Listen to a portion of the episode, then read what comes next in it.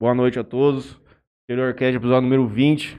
Com a ilustre presidente do Dr. Gustavo Balbino, o maior especialista em Isabela Nardoni do Brasil. Não existe ninguém que sabe mais do caso. A prova viva tá aqui, ó. Nós vamos.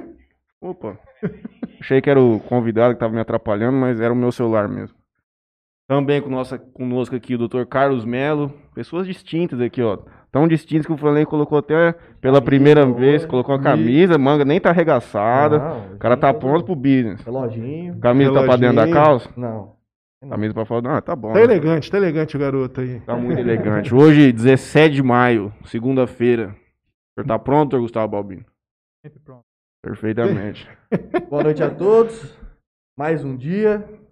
Obrigado pela presença. Eu que agradeço. Vamos começar aqui hoje. Vou tocar aqui meu merchan. Ah, galera, quem não é inscrito no canal, por favor, se inscreve no canal. Quem tá no- pelo Facebook, curte a página, dá um like. Temos uma novidade hoje aí no YouTube, para quem tá acompanhando a gente pelo YouTube. Se você quiser ajudar o Interior Cast, É, ajude a desenvolver o Interior Cash. hoje temos o Superchat. É uma, uma Uma ferramenta ferramenta aí onde você pode doar um dinheiro para nós e o seu comentário vai ficar em destaque. em destaque. Se quiser falar alguma Aliás, palavra de baixo hoje- calão pro Gustavo Balbino, ou a- a- Vai, todo mundo vai elogiar, todo mundo vai passar ver. despercebido. Aliás, hoje a meta do Superchat é 10 mil reais. Não é isso que a gente Se tava vier falando 10 mil hoje? reais, vai ser completamente 10 mil revertido reais pra, hoje.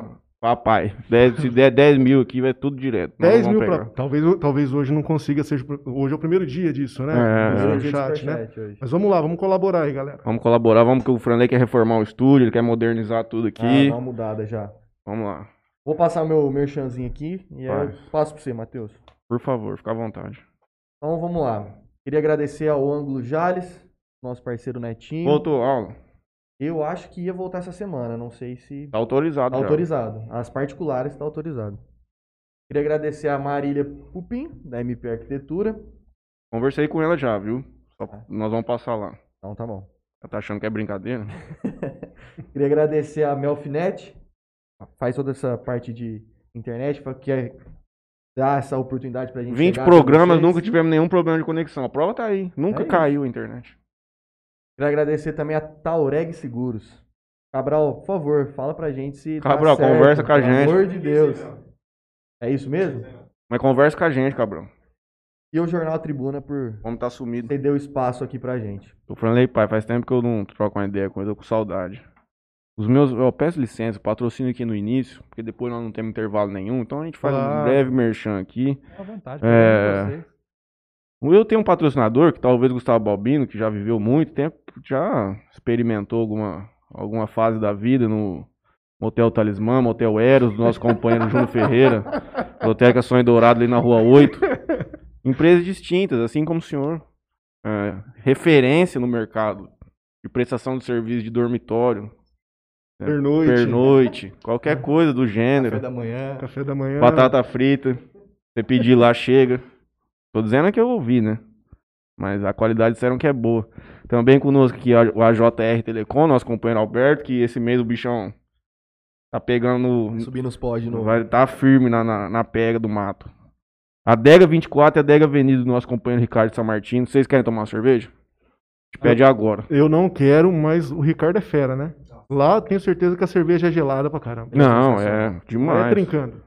Peguei lá esse final de semana. Tomei ontem só. Consegui ficar ileso esse final de semana, graças a Deus.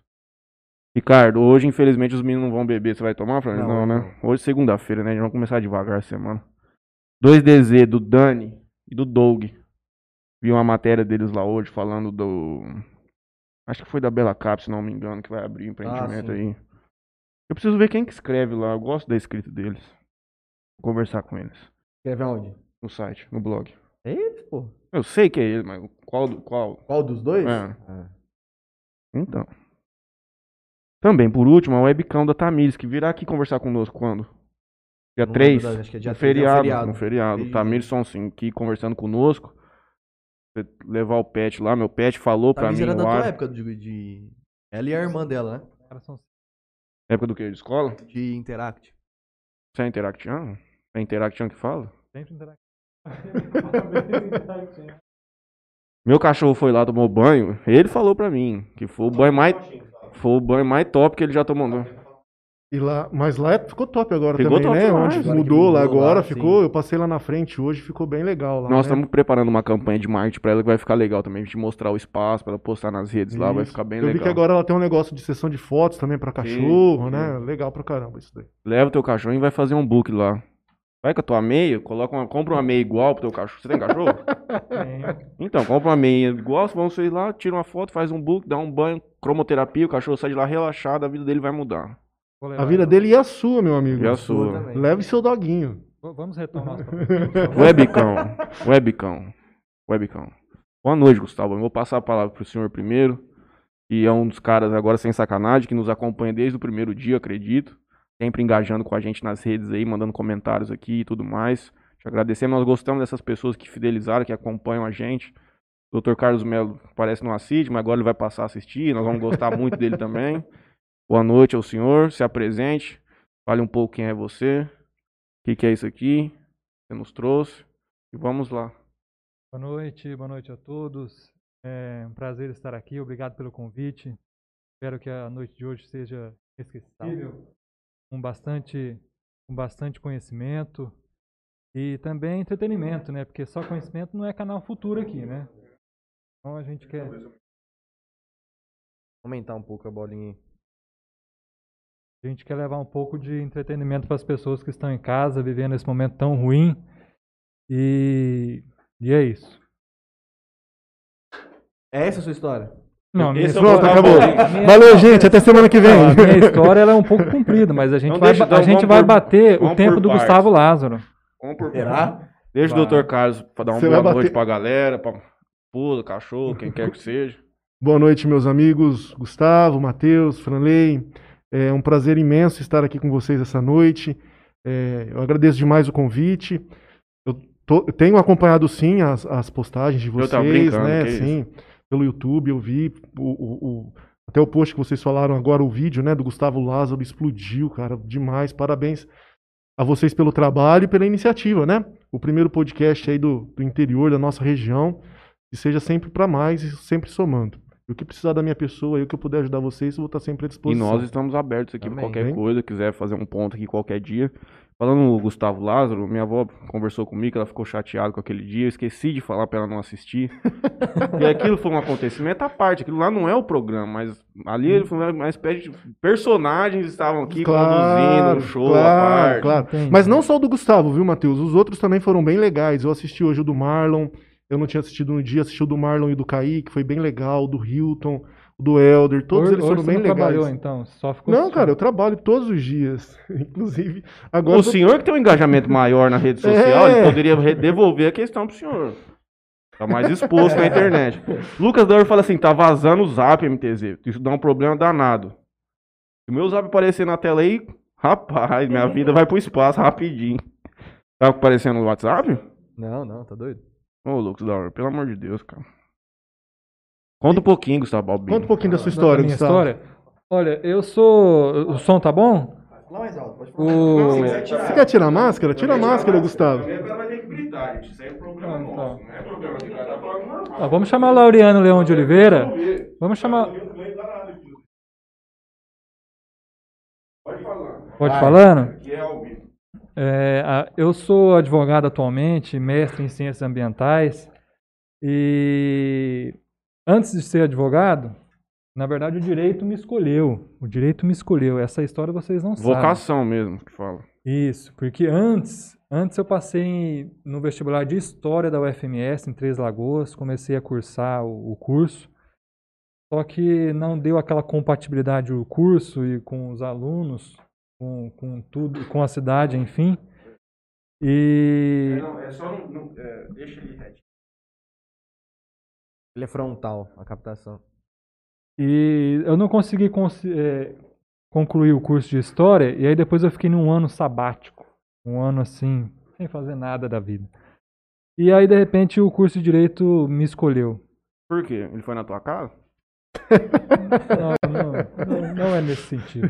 É, comecei a, a, a ficar muito.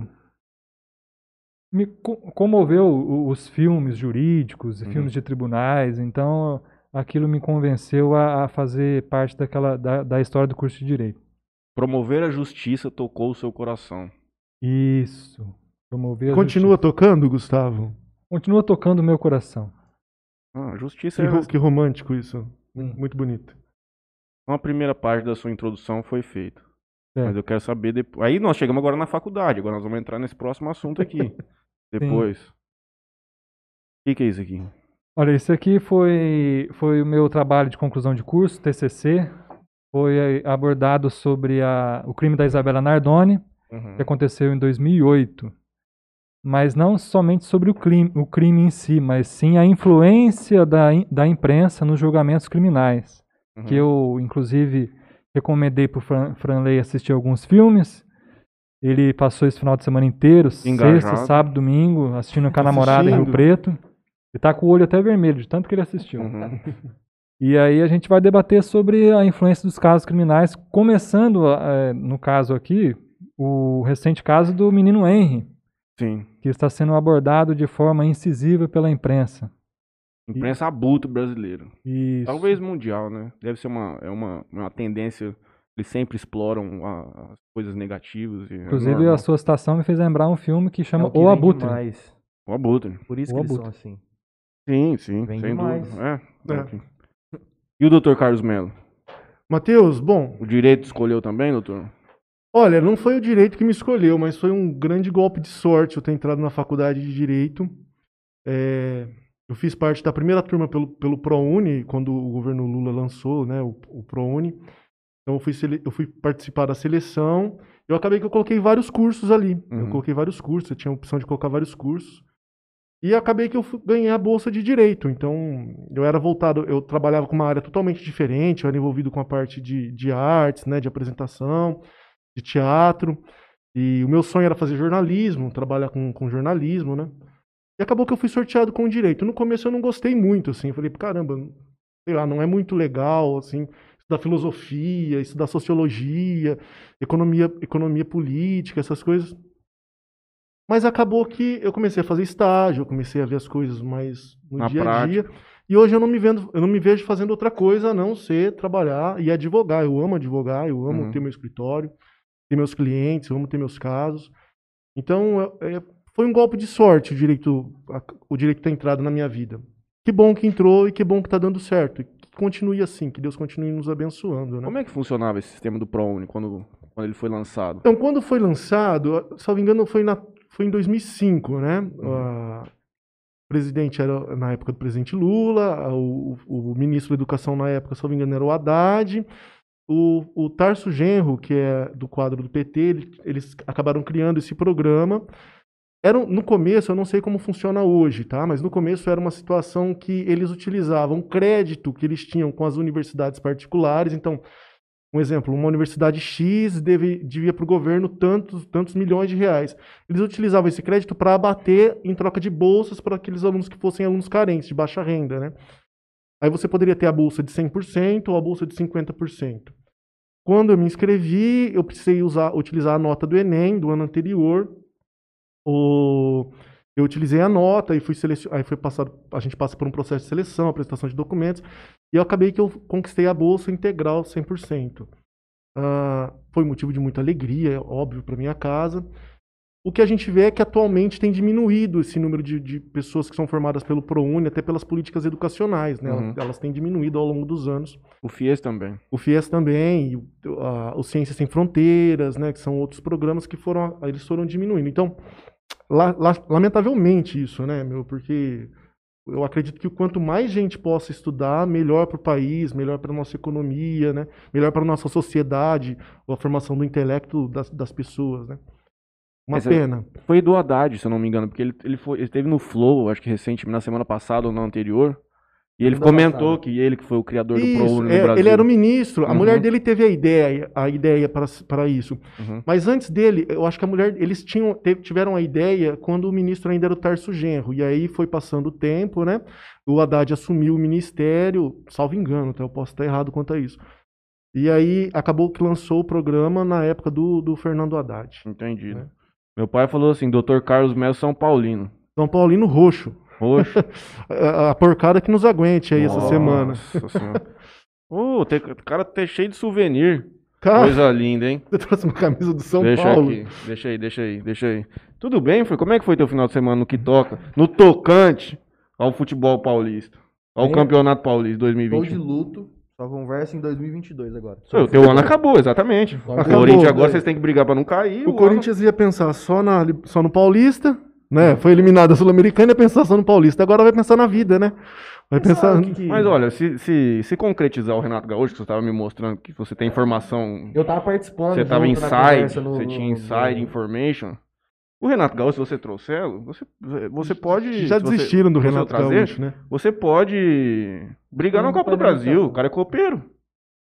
Eu acho que vai ser uma grande. É, acabou o Renato Gaúcho, não vem mais, né? Eu vi hoje vai vir o Silvinho, né? Estão atrás do Silvinho. Renato Gaúcho é descartado. Já descartaram, muito caro, né, meu? Aí Mas seria uma grande contratação. A Carol Portalupe é uma grande também, né? Albino, sua esposa pode estar assistindo. É, Não pode falar do podcast. milho, mas pode, falar, pode fazer um É, comentário desse. Meu Deus. Rapaz, vamos tocar Meu em diante. Deus.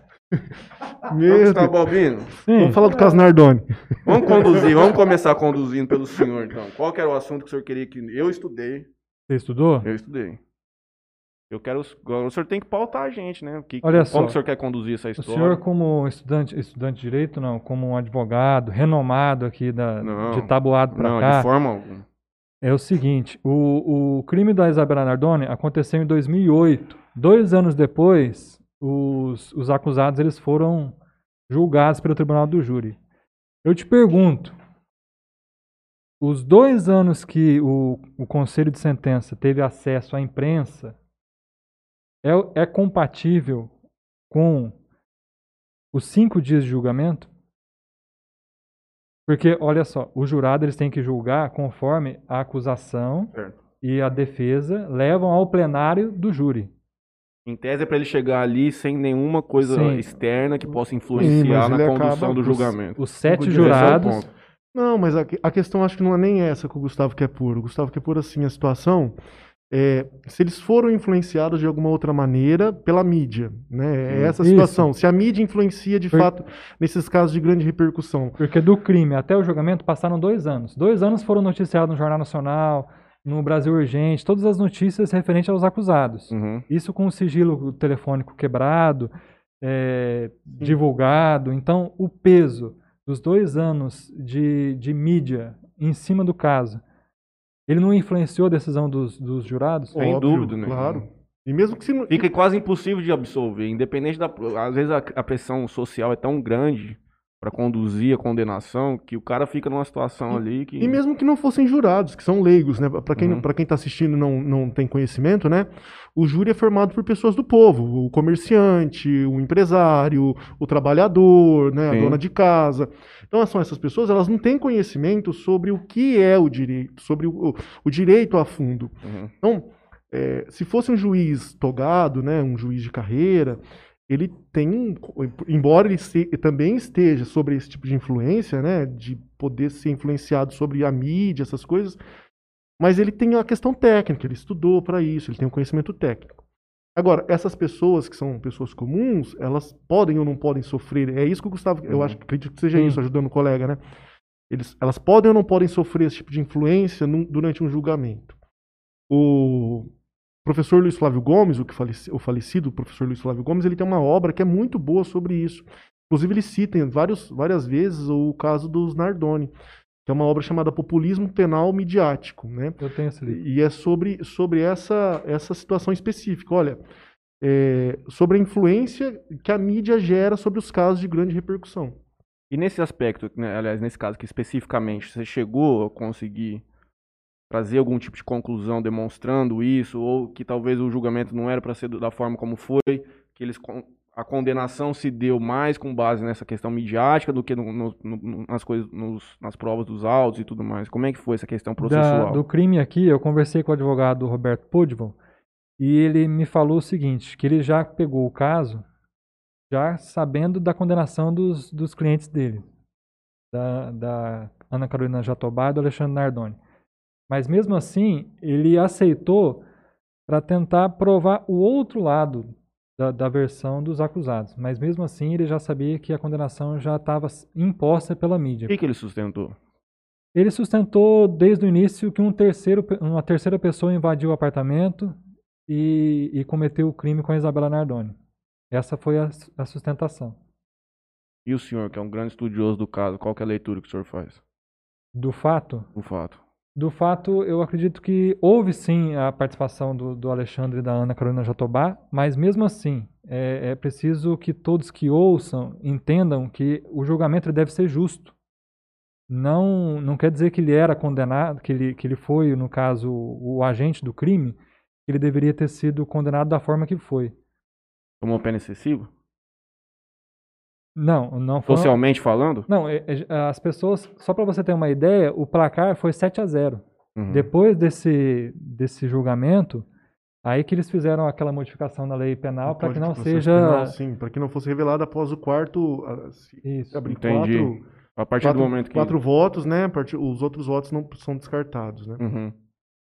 E, Por favor. e agora temos um caso recente, porque esse caso aconteceu em 2008, mas o caso Henry, por exemplo, o, está sendo muito divulgado pela mídia, inclusive revelações de cartas da, da acusada, né, da menina, da, da menina, não, da, da mãe. é mãe, da carta que ela escreveu. Aquilo lá é o, o sigilo profissional, advogado-cliente. Mas, mas essa, Fala, fala. Tenta essa- falar mais olhando no microfone. O, sim. essa, essa é uma visão, Gustavo, eu acho. E aqui a gente está entre amigos, por isso que eu estou tomando a liberdade de tomar a frente de, daquilo que você está falando. Ah, a sociedade às vezes tem uma visão do advogado criminalista de que o advogado criminalista ele deve declarar a inocência do seu cliente toda vez. Então, no caso Nardoni, ah, o, eu não conheço o caso a fundo assim como, como você, mas de que o advogado sempre deve declarar que o cliente dele é um inocente. Olha, matou, não, não, meu cliente não matou, não é isso. O advogado ele tem uma função muito maior do que declarar a inocência de alguém ou de criar uma versão sobre os fatos. O advogado tem a, a função de colaborar com a justiça. O advogado é um- uma pessoa especial, né? é é uma figura especial, prevista, uma profissão prevista na própria Constituição, na questão de se fazer justiça. Então, nem sempre nós vamos, quando a gente tem um caso criminal, ou os colegas têm um caso criminal, nós vamos sair na rua e falar assim: olha, é- esse caso é, é mentira, isso tudo que estão inventando é mentira, essa pessoa é inocente. Nós temos que lutar por um julgamento justo, É correto, Nem pela- um dia pela- mais, nem uma menos. pela correta aplicação da lei, pela, pela justiça. Eu, eu penso dessa forma com os casos que eu tenho no escritório e, e eu tenho um sócio também no escritório, eu tenho certeza que ele pensa da mesma forma que eu. E é isso que o Gustavo, tá- eu acredito que seja isso também que o Gustavo queira colocar aqui no, no, no- no debate. Só para né? você colocar numa balança, igual o Franley, que ele é distante desse, dessa questão. A gente de- tem que fazer o máximo pra trazer ele pra conversa hoje, porque, Isso, ele, ele, porque- ele, ele Então, fica mas- triste, mas- porque ele fica mas Ele- as- ele já tá até com a vestimenta correta hoje, É. assim, digamos. Mas né? eu Ele fiz tá a recomendações para ele de filme para assistir, espero que ele tenha assistido. Mas assim, Obrigado. só para você ter uma comparação, o ad- a pala- a- das palavras, a nomenclatura, advogado, e do outro lado é o promotor de justiça. Se você pensar pela palavra, ele vai promover a justiça, o promotor, e o outro lado não vai promover a justiça? Olha, Semanticamente, o senhor É. estaria correto, né? Analisando Então, puramente. mas- Analisando essas duas imagens. Mas cada um tem a sua função. É isso, que, é isso que nós precisamos também, como advogados, conscientizar a população de que cada um tem a sua função. Que nem um promotor, nem um advogado e nem um juiz, é, não existe uma hierarquia entre eles. Todos os Sim. três estão no mesmo patamar. Tanto o advogado, quanto o promotor, quanto o juiz. Agora, se a gente começar a jogar dessa forma, olha, o promotor está um degrau acima, o juiz está um degrau acima, a justiça já começa desequilibrada. Sim. Né? Eu acho que a gente tem que começar a parear essas três forças. O Ministério Público é uma instituição importantíssima, Poder Judiciário, que é muito importante, tem um papel fundamental na nossa sociedade, e a advocacia. A advocacia é a casa do cidadão, é a porta do cidadão, é a defesa dos interesses do cidadão. Posso dar uma parte? Claro, meu amigo. Obrigado. Só para você ter uma, uma ideia de como que isso não acontece na realidade, o, o promotor de justiça ele fica do lado do juiz no tribunal do júri. Sim. Ele fica na mesma mesa do lado do juiz, enquanto que o advogado ele fica numa tribuna distante. Outra questão, Aqui em Jales, a- a- o promotor de justiça ocupa o mesmo prédio do, do- do- dos juízes, do Poder Judiciário. Se eles quiserem tomar café ali do lado, eles podem ir lá, bate a porta ali e vão lá tomar. Enquanto que o advogado tem que ter o seu escritório. Então, É, pode, pode concluir, meu amigo. sim. Não, Pode, é- pode concluir, meu amigo. Não, mas pode continuar. Pode continuar. Deixa eu fazer uma pergunta. Não, claro, uma- claro. Vai, Eu, vou, eu ia te colocar na jogada, mas vai Vamos lá. lá. Deixa eu anotar, porque senão eu esqueço. Eu até peguei um papel que eu esqueço muitas coisas que eu ia perguntar. É, eu entendo essa, essa questão do, do júri popular aí e tal. é, mas acredito que tem muita gente que tá assistindo que seja como eu, que não entende, Não entende. Nada, de, nada de direito. Claro. não- enfim. Não seria um erro da justiça, é, depois de divulgado dois anos né, é, na, na mídia sobre o caso da, da, da Isabela aí, não a justiça não ir para um júri popular, o que, que precisa ser feito para ir para um júri popular ou não? Nesse caso, a justiça poderia julgar sem ir para júri popular? Não, Devidamente por causa desses dois anos de, não. de mídia aí, Não. enfim. É, todo, todo processo que envolva um crime, um crime contra a vida, um caso de homicídio, por exemplo, esse caso ele deve necessariamente ir para o plenário do júri. Mas pra, até que ele chegue ao plenário do júri, existem fases processuais que ele deve cumprir, que ele deve ser cumprido. Não, eu não, eu tô falando, tô me intrometendo aqui pelo que eu sei, do pouco que eu sei. Eu não, eu não trabalho Não, até agora está correto. eu Pode não continuar. trabalho na área, eu não trabalho na área criminal, mas existem é, uma parte de pronúncia que deve ser cumprida, a parte de instrução que deve ser cumprida. Havendo a pronúncia, aí sim o caso é encaminhado. Porque pode chegar no final da fase de pronúncia e esse réu ser impronunciado. É, é, é, ele, não, ele não ser encaminhado, pro- vulgarmente, ele não ser encaminhado para o tribunal, para o plenário, né, para o tribunal do júri. Talvez ele possa ser remetido para um outro, um outro, uma outra vara, né, para que seja analisada a questão criminal, mas sobre um outro aspecto. Mas é um processo complexo.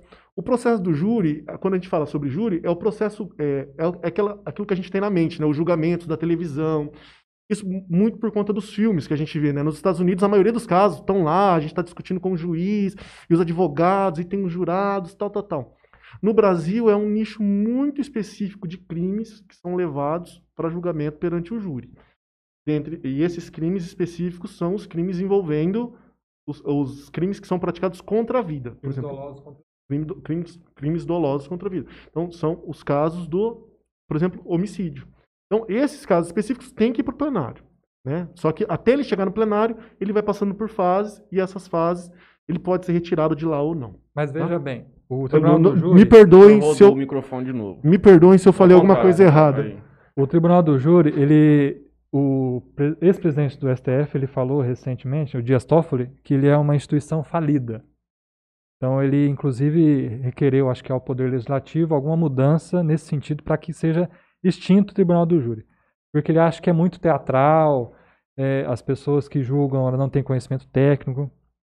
Mas na minha dissertação de, de- do TCC da faculdade, ah, eu usei como fundamento um livro da autora Simone Schreber, que ela foi, inclusive, da tese de doutorado dela, que inclusive o orientador dela foi o Luiz Alberto Barroso, professor lá de Conheci. Luiz Alberto Barroso, não. professor de direito constitucional da, da, Eu conheço também. Eu conheci o Luiz Alberto Franco. da Universidade Estadual do Rio de Janeiro. Inclu nesse livro, ela falou, ela demonstrou alguns mecanismos que podem ser utilizados para que seja é, blindada essa questão da informação. Porque é um Uhum. direito constitucional, lembrando bem que é um direito constitucional a liberdade de imprensa. Sim. Então, tem a liberdade de imprensa e tem o julgamento justo. Então, são dois princípios que devem colocar na balança e algum vai ter que sobressair quanto ao outro. Sim, concordo com você.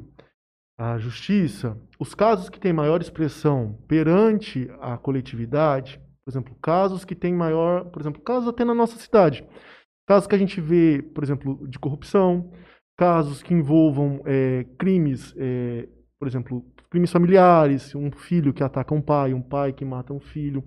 Esses casos eles têm uma grande repercussão por conta da peculiaridade deles, né?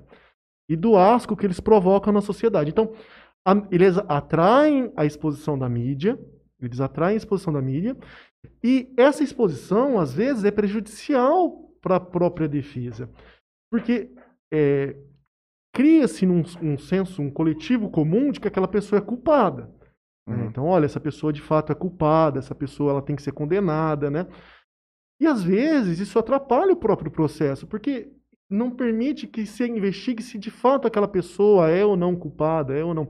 Lógico, nós temos instituições maravilhosas na nossa cidade, principalmente na cidade de Jales, que nós somos agraciados, uma cidade de aproximadamente 50 mil habitantes. Nós temos Polícia Civil, Polícia Ambiental, Polícia Militar, Polícia Federal, Polícia Rodoviária.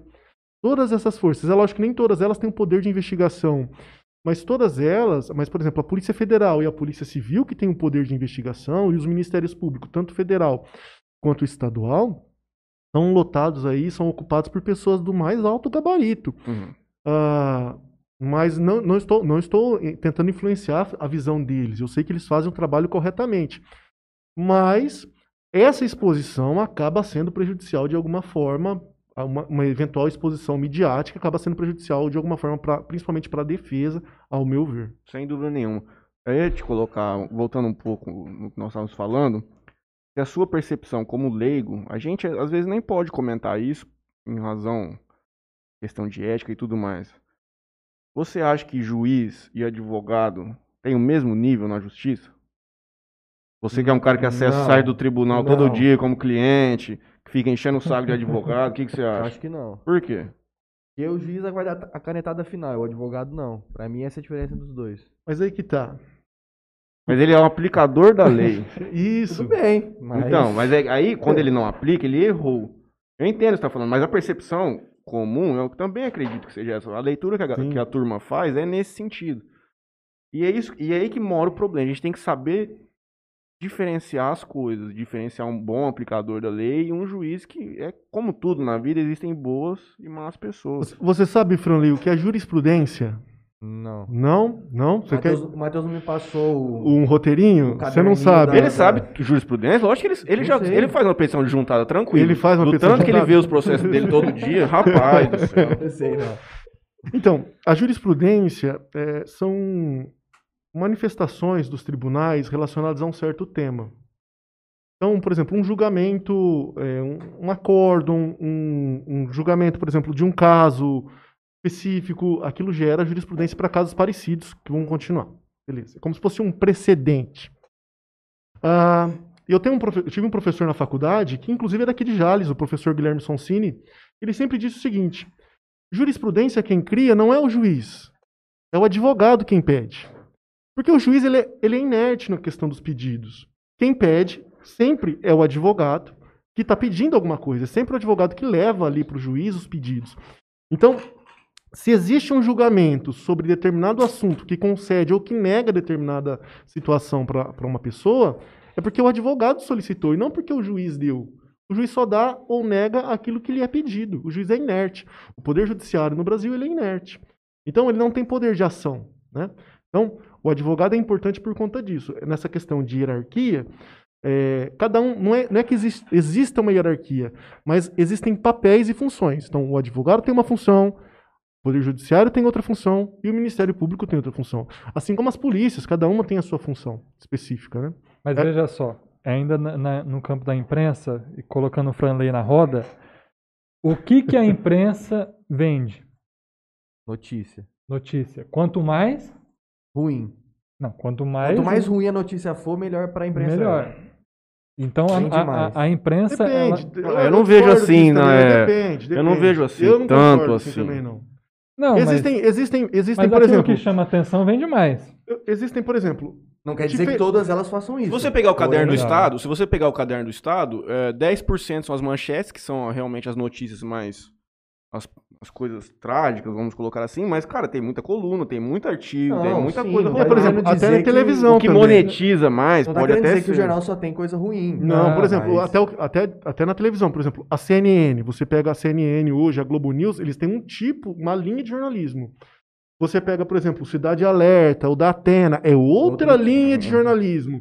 Às vezes até dentro da própria emissora tem vários tipos de É jornalismo. editorial. Então, assim, não é o que é mais aquele jornal que a gente torce e sai sangue, que é o que vende mais. Ele, ele tem um Mas- público específico. Qual que era o ponto do senhor nesse Fala, nesse- meu amigo. Fala que eu te eu não, escuto. tenho, não estou tendo Espaço como- É, eu, tô necessária. Não, eu sentindo. não estou homem- tendo como raciocinar aqui. Eu preciso. Mas isso é o podcast, cara. Isso aqui é Interiorcast, é eu acho que eu vou qualidade. ter que chamar minha mãe para me Isso aqui é ajudar. conversa fiada. Olha só. Hum. é, Existem dois repórteres no, no Fantástico da Rede Globo, que é o Valmir Salaro e o Maurício Ferraz. Inclusive, o Maurício Ferraz ele fez até uma reportagem recentemente aqui em Jales, né? Que ele seguiu, acho que, um carro na rodovia. O carro, tá- carro era um carro federal, salvo engano, de algum prefeito. E aí o carro estava muito rápido, aí ele falou assim, vamos seguir esse carro aí. E aí descobriu que o cara estava fazendo compra no shopping, enfim. Então, esse- esses são dois repórteres foi policiais. isso, isso aí. Foi recente. Porque prefeito só tem um, né? Não, mas Não, não, não, foi, era não era daquele Jales, era da região. Eu lembro do caso assim, mas eu não lembro. Ué, não, porque Eu não lembro específico. Fez uma matéria aqui em Jales. Não, é- Não, é- passou por aqui. Ah. passou por aqui. Aí, é, são dois repórteres, um é cabeça branca, o Valmir Salário, e o Maurício Ferraz. Eles fazem a, a cobertura jornalística policial do, do Fantástico. Eles fazem uma linha de raciocínio, em todas as matérias vocês, vocês podem acompanhar. Eles entrevistam a vítima, depois eles fazem aquele jogo de cintura lá para dar aquela equilibrada, entrevistam o advogado, mas depois eles fecham a matéria com a vítima. Então eles fazem todo aquele raciocínio Uhum. e aí, porque o, o, o consumidor da notícia, o consumidor da notícia é o ouvinte. E ele busca o convencimento do ouvinte, né? Então, na maioria das vezes, é uma, é uma reportagem parcial e, na maioria das vezes, para não falar todas as vezes, não tem aquele acompanhamento midiático. Eles se informam aquela notícia e depois cai no esquecimento o, o fato. E eu já houve o- a, a condenação da- das pessoas envolvidas na matéria, que depois vão ser condenadas na justiça. Sim, é o que eu tava dizendo, porque quando ele me perguntou dessa questão da, da, da mídia opressiva e tudo mais, eu disse, é mídias influenciando resultados de julgamentos. Basicamente é isso, depois você pesquisa coisa a respeito. Falando que você mexe com Isabela Nardoni, meu amigo Lucas, um abraço, Lucas Casagrande. É, cita do caso Evandro. Você conhece o caso Evandro? Não, o caso Olha- Evandro, já ouviu falar disso? Não, vai Não? no Globoplay. Ó, Tá passando no Globo. Pode mandar. pode, pode falar. Não, não, eu, eu só o Alexandre Carioca, o nosso amigo Carioca aqui do jornal, né? Ele Sim. tá fazendo comentários aqui, depois a gente poderia Não, ler vamos chegar, comentários vamos dele chegar aí. nele. Ele, Porque o Carioca é um cara... de- falar. era um cara bom pra atrapalhar. Não, ele. O Carioca é um cara nota 10. É, nós podemos falar como é que ele assiste a gente, que ele falou pra gente, ele fica fazendo aquela gracinha dele lá. E não, né, Carioca? Pode contar como é que você assiste o Interior Cast aqui ao vivo? Autoriza aí sim ou não. O caso Evandro é, foi um podcast lançado, acho que tem uns dois anos já, de um crime, eu não me lembro, mas foi basicamente uma cidade tipo Jales, no Paraná. E morre uma criança, some uma criança, chamava Evandro. E aí ela some, não sei o que, e ela é encontrada num matagal. E tudo indica que ela sofreu um ritual satânico, alguma coisa assim. Ela é encontrada com o peito aberto, todos os órgãos retirados, os dedos cortados, uma coisa louca.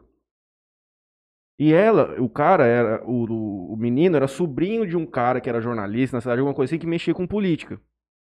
E aí começa a série que, que mostrando, aliás, conduzindo o raciocínio, que a filha e a mulher do prefeito estariam envolvidas. Só que o cara fez um trabalho nos autos. Ele levantou, são mais de acho que 20 ou 30 anos de processo com gravações e tudo mais. O trabalho que o cara fez deve ter 30 horas de áudio, esse podcast inteiro, são episódios. E agora saiu a série no Globoplay. O podcast é sensacional, porque o trabalho que o cara fez pra minerar tudo isso aí, pra juntar, pra criar esse raciocínio todo, mostrando as coisas. Tem participação da polícia, é uma loucura, cara, é muito, muito bom. É, vocês não conhecem, não, Não, não, debater aqui, mas no, saiu, aí agora por último saiu no Globoplay. O seriado do Caso Evandro. Legal, vou, vou assistir, procurar, é muito vou bom. procurar. Deixa eu ver aqui que o Tem tá um, um ca- o. Carioca tá dizendo aí dos, dos papéis. E assim, um dos papéis muito importantes que a gente não pode negar é que a imprensa tem um papel importante. A imprensa é fundamental no nosso país.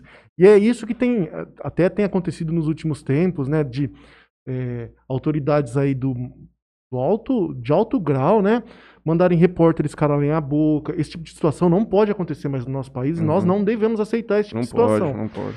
A imprensa tem um papel importantíssimo. Nós não estamos criticando a imprensa, eu não estou criticando a imprensa. Eu estou dizendo que existe sim uma, uma a imprensa ela tem o poder de criar, de criar figuras e de, de criar e de, de modificar a imagem das pessoas. Ah, eu não, não vou entrar no campo da política, mas existem situações que aconteceram nos últimos anos no campo da nossa política que, que foram que são justamente esse tipo de situação. Criam-se mitos em cima de pessoas, né, para se modificar algumas situações. Um exemplo clássico do trabalho de um trabalho irresponsável por parte da imprensa, eu tô até, tava até pesquisando aqui, é o caso da escola base de São Paulo. Vocês sabem Sim. desse caso? Não.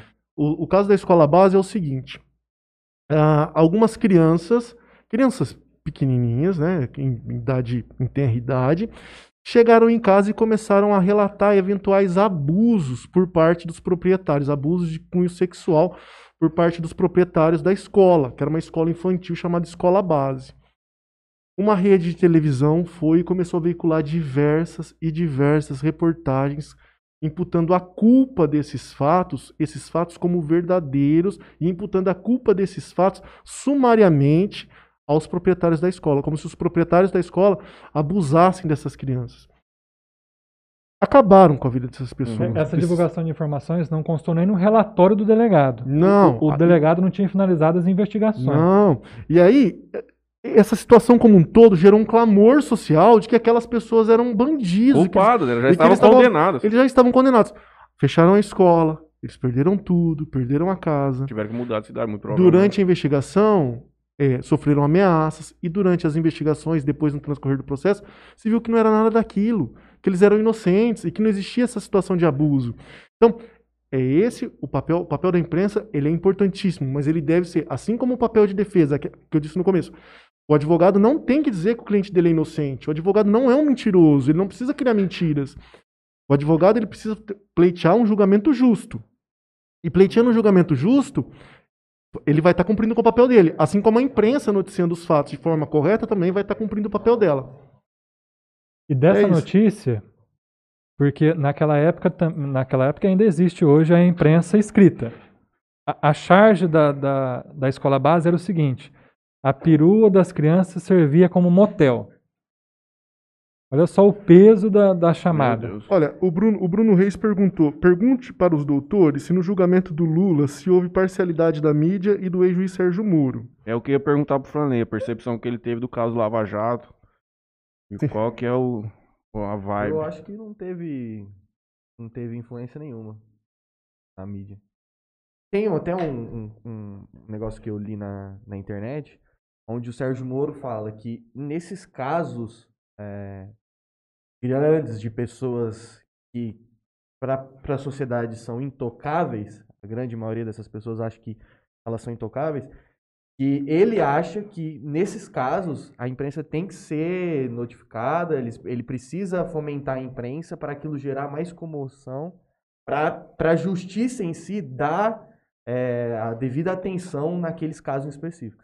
É. Eu vi um- uma entrevista que ele fala, que o Sérgio Moro fala isso. É, Ele que dava para a imprensa isso, para poder gerar, enfim. Nesse caso, eu vou discordar de você. Eu só Isso, eu vou falou. discordar de você. Assim, não sou eu que estou discordando. O STF, num julgamento recente, ele declarou a im- a imparcialidade do ju- juiz Sérgio Moro, até por conta das mensagens que ele trocava com o Ministério Público. Mas, o- né? mas as mensagens não eram objeto do recurso. Não, mas serviram ali de fundamento para o julgamento, né? Então, assim, Se não está foi, nos autos, não está no mundo. foi- mas foi declarado imparcial, do juiz Sérgio Moro foi declarado imparcial. É, se eu considero, considero, considero que houve imparcialidade. Da mídia, a mídia ela pode tomar o lado que ela entender que é cabível. Mas a mídia foi é conduzida correto. também em diversos momentos. Eles É. trabalhavam em consórcio com a mídia também, É. soltavam notícias de acordo com o que eles queriam, Eles podem- plantavam notícias. O, você teve um primo, você tem um primo, né, que trabalhou dentro de um dos escritórios que, que mais atuaram na Lava Jato. Sim. Então, assim, é, ele, ele viveu na pele o que, o que é essa situação Uhum. como um todo, essa questão de imparcialidade, né? Mas a gente, como a gente não vai ficar comentando casos de outros É. advogados. Mas olha só, da escola base, só assim, concluindo. os Desculpa, donos- viu, Franley? Eu discordei de Relaxa, você. que Desculpa, isso. Balbino, de atrapalhar. Eu discordei de você, mas é, dis- Mas é, é isso aqui mesmo. é discordância. Os donos da escola base, a escola fechou, tiveram prejuízo. O dono morreu recentemente por depressão. Nossa. Só para você ver a extensão, porque no direito penal a, a pena não pode ir além da vítima. E nesse caso nem houve julgamento, né? Porque na fase de investigação policial já foi apurado que na- as, as denúncias elas Não não. infundados. Isso. Rapaz. Agora você falou que não tava nos autos as coisas do Moro da imparcialidade, mas é. O Lula já roubou? Sua percepção, assim, de um homem comum, mediano. O senhor, o senhor acha que o senhor Luiz Lula da Silva roubou na vida já? Dinheiro público? Assim como desde a redemocratização, Hum. Todos em- ali que ocuparam o cargo de presidente desviaram Então, é um dinheiro senso público. comum. Só que, às vezes, não conseguem é, demonstrar a dimensão da coisa. A mesma coisa que ele tá falando. Não tava nos autos lá tudo mais, mas era uma coisa gritante. Tanto que eles conduziram o processo daquele jeito para declarar a suspeição do homem. Mas ali existia sim, concordo nessa, com a decisão do STF, dos velhinhos do STF que decidiram pela imparcialidade do Lula, mas é que houve um grande apelo político ali para que o Lula, no caso, não fosse ele fosse inelegível, Uhum. porque ele estava disparado nas pesquisas, para que o segundo colocado vencesse as eleições. Né? Um- eu esqueci o nome de um penalista. Não, o, o Ferrajoli, que foi da Mãos Limpas, na Itália, Sim, que, é o, sim, que em tese sim. é o que a Lava Jato se baseou. Ele escreveu uma tese, alguma coisa essa semana, de que a Lava Jato mudou o curso democrático do Brasil. Mudou, isso aí efetivamente.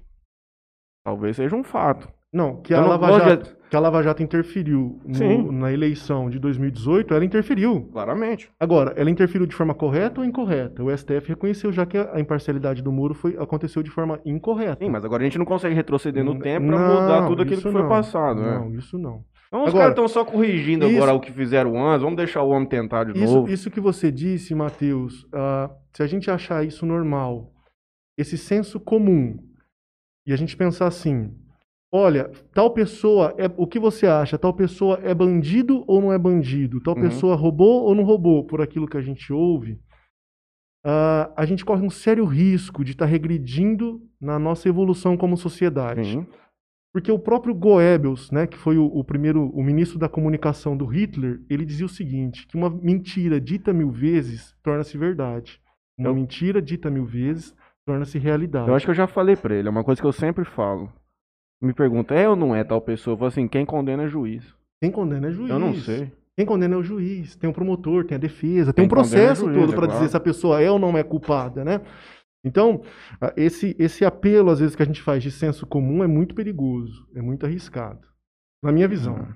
Inclusive, falando em Lula, o Humberto Júnior, que estará aqui conosco em breve, um dos caras mais engraçados que eu tive, tive o prazer de conhecer esse ano, manda assim: o povo da Vitória Brasil quer saber. O pai Lula pode vir com tudo em 2022? Tudo indica que virá, Tudo né? Vamos ver como é que sim. vai ser. Infelizmente. Tem grande chance de ganhar ainda. Inclusive na, na pesquisa Folha, né? Ele ganha do Bolsonaro no segundo turno e no primeiro turno, né? Ele ganha nos dois turnos. Ele- Olha, Forte. cara. É isso. É o que eu, eu vou declarar aqui pela primeira vez. Não, não vou, não. Vai, pode falar. Não vou, não vou. Não vou, não vou, não vou, não vou. Não Quer um vou. tiro na mão ou no pé? Mas olha só, Não, eu é já- não, eu pequeno? falo assim. O que, que é isso? É eu não cidade digo- de Deus vou aqui falar, agora? Não digo, não, digo por, não digo por ideologia política. 2022. Não digo por ideologia política, porque sempre teremos governos de direita e de esquerda, isso é natural da democracia, do processo democrático e tudo mais. Mas eu, particularmente, não gosto do Jair Bolsonaro por questões pessoais, que eu acho ele um cara mentiroso, diversos problemas. E eu digo, tem uma clássica minha, que talvez eu já te disse, que se no segundo turno fosse o Satanás e o Bolsonaro, eu ia votar no Satanás, pra ver que, ia dar uma oportunidade pra ver o que ele ia fazer de diferente, entendeu? É isso. Mas essa questão da política, é, a gente tem que desmistificar essa polarização. Não existe eu e eles. Não existe somente os dois. Não, Tem uma Sim, terceira mas- via, mas- mas tem uma terceira via, só o momento que cada um fala na sua vez. Importa. o senhor, o senhor não, eu, Corta o microfone Não, é dele aí. verdade. já- Não, o senhor tem razão. Tá querendo o botar senhor- o senhor tá banca. Se o senhor quiser mesa. falar, você O fala senhor- assim, ó, não, pela ordem, levanta a mão. Eu, vou, eu peço perdão porque o senhor Vamos tá certo. respeitar aqui, Nós, por favor. nós não estamos deixando o homem. Obrigado. Agora Vamos posso falar. falar? Obrigado. Até o Teco tomou uma chamada. É, é o seguinte, existe uma terceira via que ainda está sendo construída. Precisa ver se o, se o Rodrigo Maia, se o João Dória, o Luciano Huck, o Novo, eles vão Uhum. fazerem uma grande aliança para pelo menos tentar bagunçar aí, porque se deixar Lula e Bolsonaro, Vai dar em no Bolsonaro, pé, Eu vou, cara. eu vou Ou na fazer, eu vou fazer uma questão agora. Desculpa, vo- vocês que conduzem aqui a Não, situação, mas eu vou, não eu vou não. perguntar Rapaz, senhor, tô até descansando hoje. você que é o Chico Mendes do Jardim do Bosque, a, Ma- a Marina Silva aí do Jardim Monte Rei. Você acha que, assim, ao longo dos anos, sobre a nossa política ambiental no Brasil, por exemplo, você acha, pelo- principalmente agora no último, no último mandato, agora do, do presidente Jair Bolsonaro, que a gente tem o ministro Ricardo Salles, o que você acha da política ambiental do Ricardo Boa. Salles?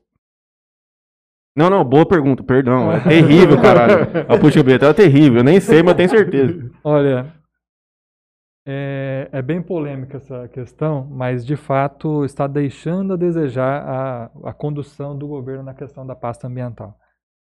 Precisa ser melhorado nesse quesito, mas é porque ele foi, ele foi eleito com uma, com uma base muito progressista. Então ele quer buscar assim recursos econômicos, ele quer atender a classe do, A qual, qualquer custo. do qual ele foi eleita. Uhum. Me explica uma coisa, talvez o senhor vai, vai poder me esclarecer. Quando a gente sofre essas pressões internacionais para contenção de desmatamento, coisa do gênero, aí o governo passa um mês e fala assim, não, nós vamos efetivamente tomar alguma medida e tudo mais. Isso aí se transfere na prática para alguma ação efetiva ou fica simplesmente num discurso diplomático entre os países e não acontece nada? A gente sempre vê um cobrando o outro e tudo mais, mas, por exemplo, eles iam tirar fundo da Amazônia, lá da Holanda e tudo mais. A gente reage quando tem essas pressões, os governos brasileiros, todos eles sofrem, às vezes, essa pre- essa pressão. Tem efeito prático isso? Que a comunidade internacional pressiona o Brasil? Então, veja, veja bem, ah, os, os maiores, os países mais desenvolvidos, Estados Unidos, China, eles têm um, têm um poder econômico imenso e eles também poluem. Uhum. Por que, que os países subdesenvolvidos ou em desenvolvimento, que é o termo correto agora, por que, que eles devem sofrer pressão? Eles querem se igualar com os Estados Unidos e China em crescimento econômico. Só que aí precisa ser estudado uma forma que, que haja o crescimento econômico, mas que não haja o desmatamento, assim como que é o nosso digníssimo, inclusive, advogado Ricardo Salles. Certo. Eu essa leitura que, que geralmente eh, o pessoal do governo tem conduzido é de que é o seguinte, ah, por que você não fala para eles pararem de desmatar lá e eles continuam empreendendo novas coisas, continuam crescendo numa taxa exorbitante e a gente tem que ficar parado aqui? Não toma lá da cá, né? E qual que é a Sim. contraposição que o senhor tem para fazer a respeito disso? É exatamente essa questão. Os países que já chegaram no ápice do desenvolvimento econômico, que, que estão confortavelmente bem financeiramente, eles não sofrem esse tipo de pressão. Mas, Gustavo, entrando nesse mérito, você. Entre um balanço econômico, não existiria um equilíbrio entre a questão econômica e a questão do desenvolvimento sustentável? É, o, o tripé da sustentabilidade, né, que você estudou no mestrado, não, de- não deveria existir esse equilíbrio entre o próprio desenvolvimento e, e, aquilo, e aquilo que a gente deve preservar? Eu, acre- racionalidade? eu acredito que esse é um projeto a longo prazo, enquanto que o, o que a sociedade quer, ou os empresários, eles querem a curto prazo, que é um, um retorno imediato. O, o Brasil fez um planejamento de zerar o desmatamento até. O Brasil fez uma promessa, né? E, e nisso, agora recentemente, de zerar o desmatamento até 2030. Nós estamos aí praticamente no meio do ano de 2021, é, praticamente nove anos aí para a gente zerar o desmatamento. Você acha que isso é possível? Essa questão do. Olha, A Lei 2305 de 2010, que é a Lei de Resíduos Sólidos, Lei da Política Nacional de Resíduos Sólidos, ela, ela foi promulgada em 2010. Em agosto, agora vai fazer 11 anos da lei. Ela tinha o, a meta, o objetivo de acabar com os mais de 3 mil lixões existentes no Brasil. Passou 11 anos e não conseguiu. Então isso aí é pra acha- inglês É, ver, isso aí é ah, inglês acha, É, então, mas o Brasil, o Brasil, anos- o Brasil nessa questão ambiental, ele tem muito a perder. Não tem? Porque, por exemplo, o acordo Mercosul e União Europeia, ele está pendente dessa dessa prova, inclusive sobre aspectos ambientais de não ser homologado pela União Europeia, caso o Brasil não tome medidas de restrição ao combate ao desmatamento, né, proteção do, do meio ambiente. É, você acha que nem mesmo com essa pressão econômica a gente teria condições de de, de, de zerar o desmatamento, de diminuir Não, ah, drasticamente Depende muito do isso? governo que estiver no Ah. momento. A meta, apesar de boa, ela é inalcançável a curto prazo. Uhum. Na verdade, se for, Se for aceito esse acordo, ela só vai postergar para mais logo mais à frente. E, e o que você acha que isso se deve? Por que, que ela, é tão, ela, ela, ela é tão fraca, essa meta, ela, ela não seria executável a, a esse ponto? Por qual motivo? Desculpa, eu tô tomando a frente dos meninos aqui, mas pelo amor de Deus. Rapaz, Mas é porque a gente eu tá do lado aqui. do teu serviço, hein? Você vai ser contratado pra conduzir Quer programa do lado. Sempre que vier advogado aqui, Dr. Carlos Melo vai, vai, de, vai frente, intervir. de frente com o Gabi, não, de frente com o Carlos Melo. Estamos aqui com ele, que é ator e compositor, Gustavo Balbino. Olha, eu vejo a questão do Brasil, desde 1500, a- o que nós falhamos é a educação. Por exemplo, se for colocar na grade curricular, desde a escola base, desde a da educação infantil, um pouco de educação ambiental, ou ainda cidadania, e aí, aí vão, vão falar assim os, os titulares da, da, da matéria de, da disciplina de português, matemática, mas espera aí, vai tirar um pouco da matemática, biologia. É preciso primeiro implantar a educação integral, para que seja possível, dentro do curto espaço de tempo, colocar, Ter mais to- disciplinas. colocar todas essas disciplinas que eu acho que para mim são essenciais, indispensáveis. Então, é por isso que eu disse que é um projeto a longo prazo, essa questão de, de aderir a, a essas ideias, porque ela não é imediatista. Uhum. Então, a gente precisa cultivar desde as crianças, assim como disse o Pelé no, no milésimo gol, prestem atenção nas crianças. Certo. Aquilo tem uma simbologia bem grande, porque não dá para exigir do, do- de nós adultos que tenhamos um, um raciocínio que não seja em favor do meio ambiente. Legal. É. O povo é tão porco que joga garrafa na rua até hoje, cara. Você vira e mexe tá na rua, o cara tá no carro, joga lata, joga garrafa, joga tudo. É inacreditável. Matheus, eu acho que a minha visão é de que esse não é nem o menor dos, esse é o menor dos nossos problemas. Por exemplo, a gente vive um estado hoje, o Gustavo pode confirmar isso melhor. Por exemplo, a questão do desmatamento que cresce, cara, é- o desmatamento ele tá crescendo assim assus- é, ele- assustadoramente, ele cresce no Brasil. O, o garimpo ilegal, a invasão de reservas de áreas que devem ser protegidas, os povos tradicionais.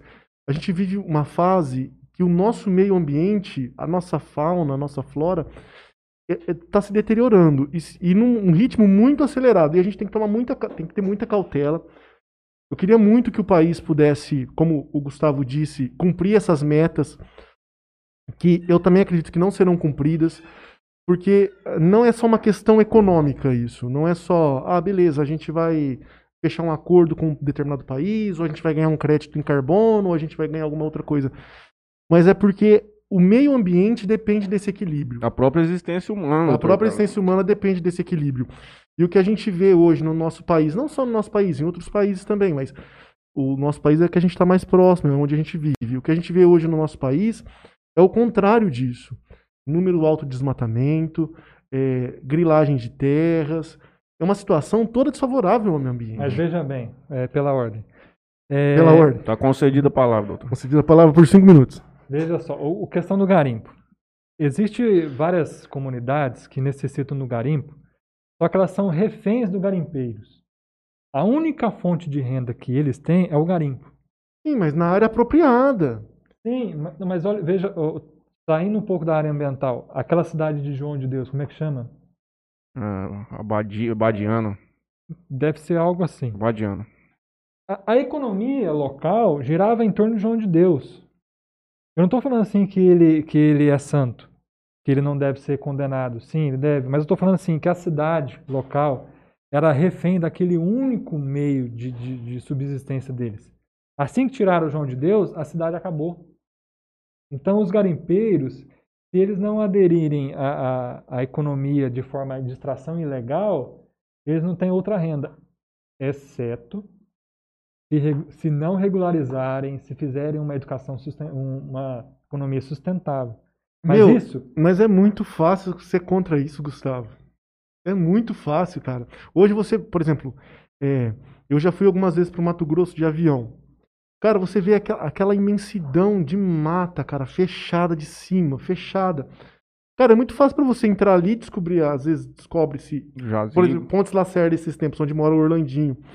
É, Descobriu-se que lá tinha uma, uma reserva de ouro. Cara, começou um garimpo ilegal, descontrolado. O dentista deixou de ser dentista, foi pro meio do mato, lá pro meio do, pro meio do buraco, caçar ouro. Tipo, é isso que eu acho que a gente tem. O, o garimpo, ele pode ser legalizado. E o Brasil tem riquezas para isso.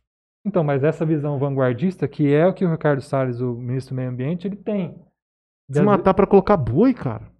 E às vezes ele encontra resistência. Mas essa é- ele foi, ele foi eleito para isso, né? Essa visão progressista. Gustavo, e o que você diz sobre o, o incêndio do bosque municipal? Ah, boa boa. pergunta. Não, eu não posso falar porque o- Criminoso? Ah, deixa eu até arriscar da minha. o- sobre o incêndio no bosque eu não posso falar porque eu era advogado do processo, pedi a, a participação como amigo escure, do qual o promotor de justiça ele aceitou e o juiz também. Então, mas assim, levando o caso, ele foi arquivado por falta de provas. Mas houve um indiciamento? Mas a, mas a questão é a seguinte, explicando para quem nos assiste, que o, o inquérito aberto pela Polícia Civil era para apurar quem iniciou o fogo. E foi criminoso, isso é um fato. Não, ele aparentemente foi acidental. Tá. Localizaram uma pessoa que disse que fumou Usuário de droga. Ali, era- usuário- ali tinha ponto ali. É, do lado de lá da, da avenida. Mas aí depois, é, no depoimento dela, ela falou assim que ela, de fato, utilizou drogas ali naquele local, mas ela não, propo- propositalmente, com dolo, Uhum. ela não, não atirou fogo naquela área. Então, pela falta de dolo, o Ministério Público entendeu pelo arquivamento do inquérito que investiga a autoria. Contudo, na área civil foi feito um TAC, um termo de ajustamento de conduta, entre o Ministério Público e a Prefeitura, para que aquela área atingida pelo fogo ela fosse Recuperada. né? recuperada. Sim. Não só recuperada, né? Houve a colocação de hidrantes também, Isso. né? A formação de aceros lá próximo, né? Isso, foram, foram feitas uma algumas medidas estruturação. para que se evite um novo incêndio daquele tipo. Mas assim, Essa seca que tá, hein? o- Ah, já já começa. ali- Já já começa. Olha, um cara que. Mas assim, igual esses dias teve a sessão da Câmara, e inclusive o nosso vereador Wilton Marques, ele falou o seguinte: não adianta recuperar a área do bosque. Se recuperar a área do bosque, cercar ela e a população não ir visitar, não tiver nada que incentive que ela vá lá, não faz nenhum sentido. Com quem Porque- nós conversamos? Desculpa, pode falar. Carol. Porque só temos, só temos, só cuidamos daquilo que a gente conhece. Uhum. Se a gente for lá usufruir do espaço, assim, o, usufruir que eu digo, talvez um, um quiosque, alguma área assim específica para aquilo. Piquenique. Isso, porque eh, assim, não sei se foi falado com a Carol, com outras pessoas, que a lazer em Jales não tem. Foi o que eu, eu levantei esse ponto com a Carol, não existe Ah, nada aqui. Existe Eu até mencionei que eventualmente é porque a nossa prefeitura tem uma situação financeira completamente comprometida, mas o Jales Clube, que encerrando as operações, se aquilo lá for desapropriado, poderia se fazer um parque belíssimo, uma coisa, um, Um é, pro seria, seria uma coisa mágica onde a população, cara, não tem onde se, pronto, quero sair pra passear com o meu cachorro. Onde eu vou levar? É um lazer, uma, um- Eu sei, mas eu gostei de levar, você leva ele num Jales a sua Clube, família, deixa ele né? Solto tem lá, filho, é. né? Pra poder passear com o filho. Exatamente. A gente tem que parar com o complexo de vira-lata. E a gente paga muito, assim, fica muito in- invejado com as cidades da nossa Olha, região. Mas não que é, tem uma Gustavo. infraestrutura boa. Por exemplo, Votuporanga, aquela orla ali do, do- Da, do sei, da lagoa, da- do teatro lá, Sim. da- do centro cultural. Mas a questão não é só essa. Essa questão que o Matheus diz, também eu entendo, Matheus. Ah, vo- eu, eu ando de bicicleta às vezes aí com o pessoal, não, não pedalo assim com muita frequência, mas eu- às vezes eu pedalo, por exemplo, em estradas de terra. Então, é uma opção de lazer, é uma opção de esporte que você faz na sua cidade, você sai, você, por exemplo, pode ir para Jales Vitória Brasil, Jales Urânia, você vai Jales Estrela. Cara, as saídas das cidades por estrada de terra são uma, um lixão a céu aberto, meu. Exatamente. Você encontra ali de tudo, sofá, entulho, você encontra animal morto, você encontra tudo. E tem a ver com a questão ambiental. É um, é um descarte irregular Sim. desse material ali, material volumoso, que não deveria estar ali, mas que é descartado ali. A prefeitura já tá resolvendo isso aí. Isso, eu vi Saiu que a uma- prefeitura ali fez umas limpezas, Isso. tal, tal, tal. Aliás- adianta, não vence. Mas não É. é só isso. A prefeitura, por exemplo, existe uma política para que você descarte, por exemplo, um sofá no município, que você pague para descartar um sofá em determinado, em determinado, num, em um espaço apropriado que era do município e hoje ele é licitado por uma concessionária. Talvez uma questão de eh, criação de ecopontos pelo município talvez assessorasse dessa forma. É, olha, você não precisa pagar ou, ou ter um valor social, um valor reduzido para que aquela pessoa que não está construindo, aquela pessoa que tenha um, um, sofá, um colchão, que ela não jogue na beirada da estrada, que tenha, às vezes não é uma caçamba de lixo, mas o cara tem lá dois, três baldes de lixo. O cara não vai pagar o valor de uma caçamba para jogar no Uhum. aterro. Ele joga então, então que ele tem um ecoponto. Talvez exi- existem políticas públicas na área do meio ambiente que possam ser aplicadas ao município Um pouco onerosidade. que com pouca onerosidade, pouco impacto no orçamento do município e que podem resolver a questão, por exemplo, é, essa questão, por exemplo, das estradas, dessas estradas rurais, né? Podem resolver um pouco a questão das estradas rurais. Mas veja bem, ontem eu estava conversando inclusive com uma pessoa, não lembro agora o nome, que se o político, se o atual prefeito, ele quer ser, ser simplesmente um cumpridor de mandato, ele pode ser. Mas se ele quiser ficar pela, na história de Jales, ele tem que mudar várias questões aqui. Inclusive, sexta-feira agora é a licitação para contratação de empresa de coleta de lixo. Sexta-feira agora. Não sei se eu poderia falar, mas eu enviei uma representação ao Ministério Público pedindo a suspensão da licitação aberta. Por quê? Porque existe a Lei Municipal 4562 de 2016. Em 9 de dezembro de 2016, no apagar das luzes do mandato do Pedro Calado, foi feita a Lei Municipal de Política, de Política Municipal de Resíduos Sólidos. Na lei previa, no artigo 2 anexo no, no artigo 2 parágrafo único, que no segundo ano de vigência da lei, ela deveria ser revista, atualizada, para que seja reparada eventuais, eventuais distorções. 2016, estamos em 2021. A lei não foi atualizada. Não, mas aí não é só uma questão do prefeito, é uma questão também da Câmara. A Câmara, eu, eu provoquei a Câmara Municipal, a Câmara Municipal disse que não é competência da Câmara, Seria competência do seria, Seria um projeto do de iniciativa do Poder do Executivo. Poder Executivo. A secretaria, teve uma secretaria municipal que falou assim que a lei complementar de- do saneamento básico já bastava para que essa atualização ocorresse. Enquanto que outra secretaria falou assim que pela falta de recursos e pela pandemia, sempre ela, não foi possível atualizar a lei municipal. Trazendo para sua fala, de fato, o, na Lei Municipal 4562 de 2016, no anexo único, que é um documento de 144 páginas, que nenhum vereador pediu vista para aprovação na Câmara Municipal. Ela passou em regime de urgência. Ela, feito por uma empresa de Jaboticabal, ela constava essas questões do, do ecoponto. Consta, inclusive, Então- pagamento de tarifa social. Exatamente, uma tarifa reduzida. Sim, Sim, por questão social. Essas situações são situações de fácil implantação. O, o Luiz, eu acredito que o Luiz, assim, vindo para o campo do município, eu acredito que o Luiz esteja fazendo um trabalho e que ele seja uma pessoa dedicada, que ele é uma pessoa dedicada e que ele tem muitos méritos, é, até por conta da pandemia e de tudo que o, país está vivendo. Ah, mas eu acredito que ao longo dos anos, ao longo dos anos, algumas coisas que o Luiz tenha feito precisam ser implementadas de forma a não causar mais impacto para o município. Não só ações, por exemplo, na área, na área ambiental, ações também na área cultural, vindo para esse aspecto do lazer que o Matheus que o Matheus puxou. Então, questões na área ambiental, questões na área cultural, questões na área esportiva. Então, às vezes não é questão de separar um orçamento gigantesco e jogar para a área da cultura. Em 2016, nós fizemos um festival de, de teatro aqui no município. Nós, nós trouxemos espetáculos da Bahia, nós trouxemos espetáculos da Argentina, nós recebemos inscrição é, Rio, Grande, Rio Grande do Norte, São Paulo, do Rio de Janeiro.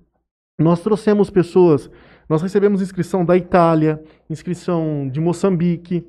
As pessoas queriam vir se apresentar aqui. Sabe quanto nós gastamos em uma semana de festival? Tipo, para 5 mil pessoas que foram assistir as nossas. Mais de 5 mil pessoas foram assistir nossas peças. 100 mil reais. Nós gastamos 100 mil reais com alimentação, as pessoas Hospedagem, que viam, pessoal. as, a divulgação, hospedagem. Então, não é caro. 100 mil reais. Nós, se, se todo ano fosse, fosse gasto um valor desse, não só com esse festival, mas que fosse gasto um valor próximo desse, o município teria opções. Não são opções caras, são opções é, são decisões políticas que precisam E ser que tomadas. eventualmente, se ele toma uma dimensão grande, você nem vai precisar mais do investimento público. Vai, aquilo vai se Ele se tornar uma paga. Não, data. ele se paga. Aquilo vai se tornar uma data no calendário, onde as empresas vão ter interesse em expor suas marcas ali. É Sim, sim. O festival, o festival em Rio Preto existe o Festival Internacional de Teatro de Rio Preto. O Festival de, de Teatro de Rio Preto, ele era pequeno como o nosso, há uns, anos, há, há- uns anos atrás. Hoje ele é um dos cinco melhores festivais de teatro do Brasil. Uhum. É um festival internacional. Vem gente dos Estados Unidos, vem, eu já assisti peça dos Estados Unidos lá, já assisti peça é, da Europa. Então vem gente do mundo todo para Rio Preto. Quem Mas- patrocina é a Caixa, Mas a nem tudo Petrobras. começou grande. Não, Exato, tem que mas- começar, né? mas tudo Mas começou. tinham um começo. Sim. Ah, Tudo começou. Agora, nós estamos falando de 2016, nós tivemos um festival porque nós ganhamos e conquistamos uma verba por conta de um, de um, de um edital do governo do estado chamado PROAC. Então, nós recebemos esse dinheiro do PROAC, nós nos inscrevemos através da ECART nesse festival, ganhamos 100 mil reais do PROAC e aí nós conseguimos fazer esse festival com verba do governo do estado. Mas o, o município também, não é que a gente, a gente não está pedindo um milhão de reais, a gente não está pedindo dois milhões, a gente tá, às vezes, com 50 mil reais, muda. Você faz vários eventos ao longo do ano que possam dar esse lazer para a população, possam dar é, uma consciência, às vezes, ambiental. São ações que são baratas, mas que devem ser tomadas. O fato é, o que, que existe hoje em Jales? Tirando a fé do peão. Cara, existe muita coisa. Eu vou te ser bem sincero, existe muita coisa. Eu, eu, eu, eu participo bastante da área cultural, existe muita coisa. É que a gente às vezes não vê. Não vi. Aqui em Jales nós temos pessoas envolvidas com literatura, movimentos que são envolvidos com O literatura. sarau, eu já, que eu já ouvi E falar. Nós temos o sarau, o pessoal da escola de teatro monta. Hoje, inclusive, o pessoal da escola de teatro está participando, está realizando um evento online sobre prevenção, é, prevenção e combate né, à exploração sexual infantil, né? A exploração é, sexual de crianças e adolescentes. Então, existem várias situações, é, música, o, o próprio, por exemplo, o TNT é um espaço de música, mesmo sendo particular. As escolas de música, as escolas de dança, já eles têm muita coisa. O que a gente precisa são de políticas públicas voltadas para que essas pessoas e esses movimentos eles possam aparecer para a sociedade. né? Eu acredito que as políticas públicas culturais elas devam ser fortalecidas nesse momento. E o Luiz tem tudo para poder fazer isso e a Câmara também. Mas a sua pergunta ela é pertinente, porque muitas vezes as pessoas não sabem o que tem eu, dizendo, eu perguntei honestamente. Então, se você não sabe, alguma falha existe. Alguma falha do marketing municipal, alguma falha da secretaria em si de comunicação. Uhum. Eu, eu, eu gosto muito desse lance do, do público-privado. Eu acredito que Sim. se a prefeitura é, ir para esse lado de- desses eventos culturais, esse tipo de coisa, se eles procurarem parceiros para isso, ficaria Sim. muito mais em conta e dependendo se consegue fazer festivais ou coisas muito melhores do que somente com o dinheiro Sim. É, tem, existem políticas que são, são de natureza permanente. E existem políticas, é, situações que devem ser, por exemplo, de política, devem ser temporárias. Por exemplo, um festival, ele acontece uma vez no ano.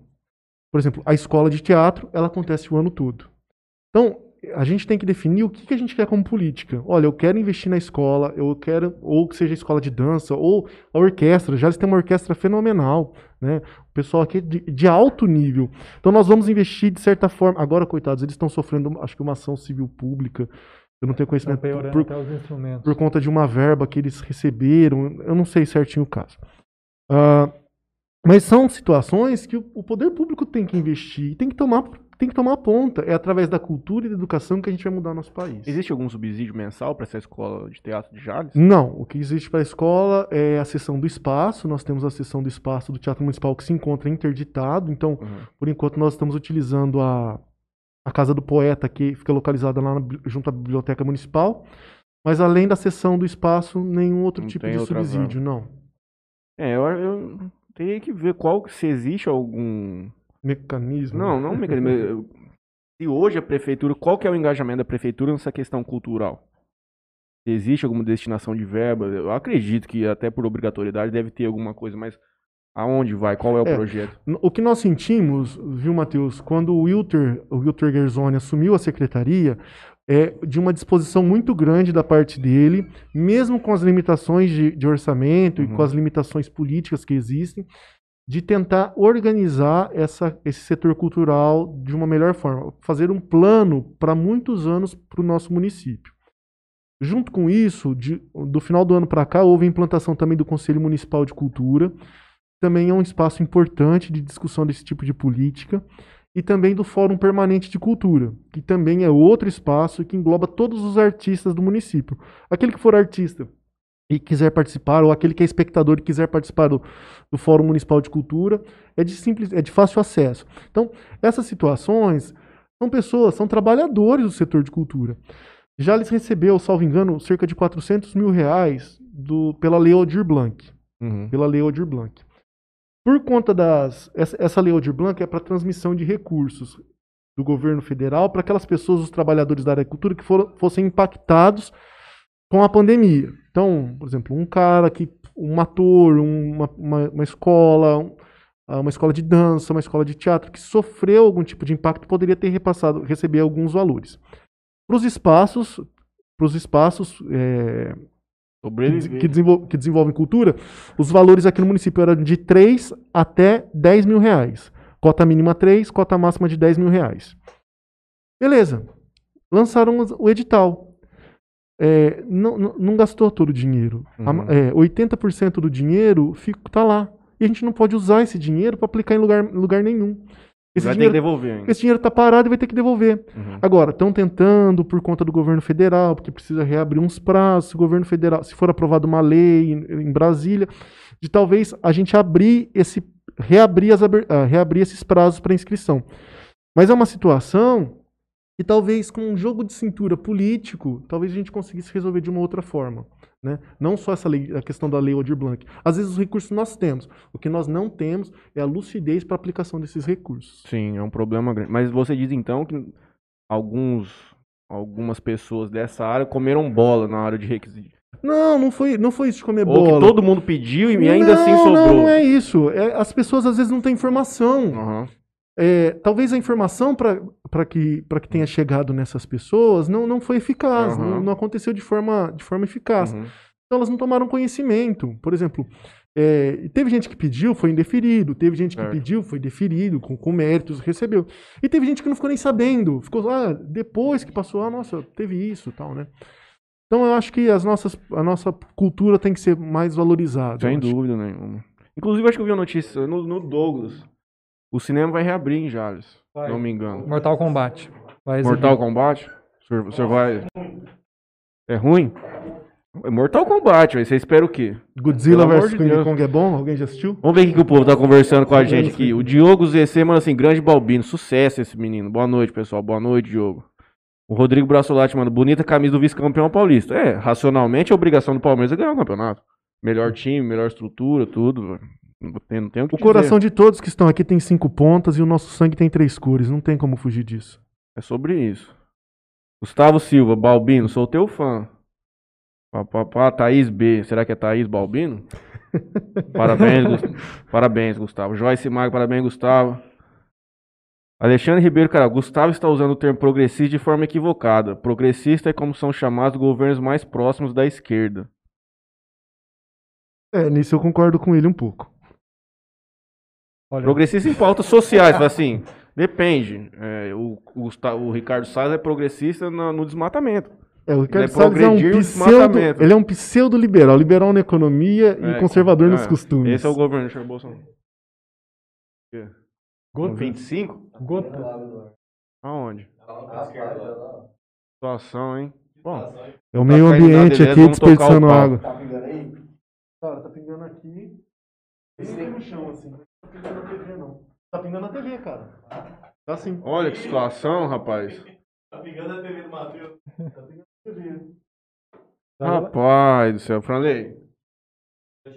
Quer desligar o ar? Desliga o ar. Liga um pouquinho, nós vamos resolver. O Alberto mandou 5 anos no superchat. Alberto, Matheus, Obrigado, Matheus Alberto. Gorou, o primeiro tio do São Paulo, não era o WhatsApp, deixando essa camisa aí. Não se preocupe que eu não acredito em nada mágico. A vida vai ser como ela tiver que ser. Não se preocupe com isso. Donizete Araújo, boa, boa- Araújo, perdão. Boa noite, pessoal. Gustavo sempre dando um show. Esse cara sabe mais do que vocês imaginam, eu não tenho dúvida nenhuma. Ele foi meu colega de mestrado e eu me orgulho disso. Donizete Araújo, quer mandar uma mensagem Donizete especial? Araújo, pro- meu companheiro, advogado também. Luísa Mariane, top, top, Gustavo. A sua, a sua mulher tá completa, completamente engajada. É, Gustavo é fera demais. Quem que? a, quem- Luísa Mariana que fez. Ah, ela que fez o, E o quadro, o Luísa? scrapbook. Scrap- Coitado, isso aí, deixa, isso aí deixa em off, já você pode esquecer, vou tomar um calote. Donizete Araújo, quando o Gustavo menciona o termo progressista, ele apenas está atuando de acordo com o espírito da nossa Constituição Federal. Pode ser, né? Você está dizendo, assim, o senhor está dizendo, é o, é o que é. Alberto Carlos Barbosa Júnior mandou 5 reais no superchat. 30, 30, 20% é dele, né? Desses 5 aqui. Tá certo, Alberto, Fica pro- parabéns. Os outros 50% fica pro Facebook, pro, É. pro Instagram, pro YouTube, Não tem a menor ideia. pro pro YouTube. Lê aqui o clandestino. Ah, tá mexendo aí. Clandestino Sounds. A cultura é importante. Infelizmente, nossas políticas públicas são defasadas. Aqui em Cachoeira, Rio Grande do Sul, levaram 10 anos para ter um plano de cultura legítimo. Caso os municípios tenham um conselho municipal de cultura, de dois em dois anos. Se pode ter conferência municipal de cultura Correto. onde se atende às demandas da população cultural local. Pergunta. Agora, outro companheiro nosso que sempre engaja conosco, Leandro Caravieri. O doutor Leandro Dr. Caravieri, Leandro advogado, é nobríssimo. um, assim como o Balbino, é um dos primeiros espectadores do Interior Cast. Pergunta-se. Já que vocês estão falando em políticas públicas da cultura, nosso governo federal, no entendimento de vocês, está realizando políticas públicas de governo ou de Estado relacionadas à cultura? Na verdade, o nosso governo não tem políticas públicas para cultura, né? Não tem. A Ancine não aprova editais. O Ministério da Cultura foi rebaixado para uma secretaria. As pessoas que ele nomeou como representantes do, do, da- do setor cultural Mário não Frias. são pessoas. Mário Frias, Regina Duarte. Regina Duarte, não são pessoas com reconhecimento pela classe. Então é uma situação que nós vivemos bem, bem difícil no setor cultural.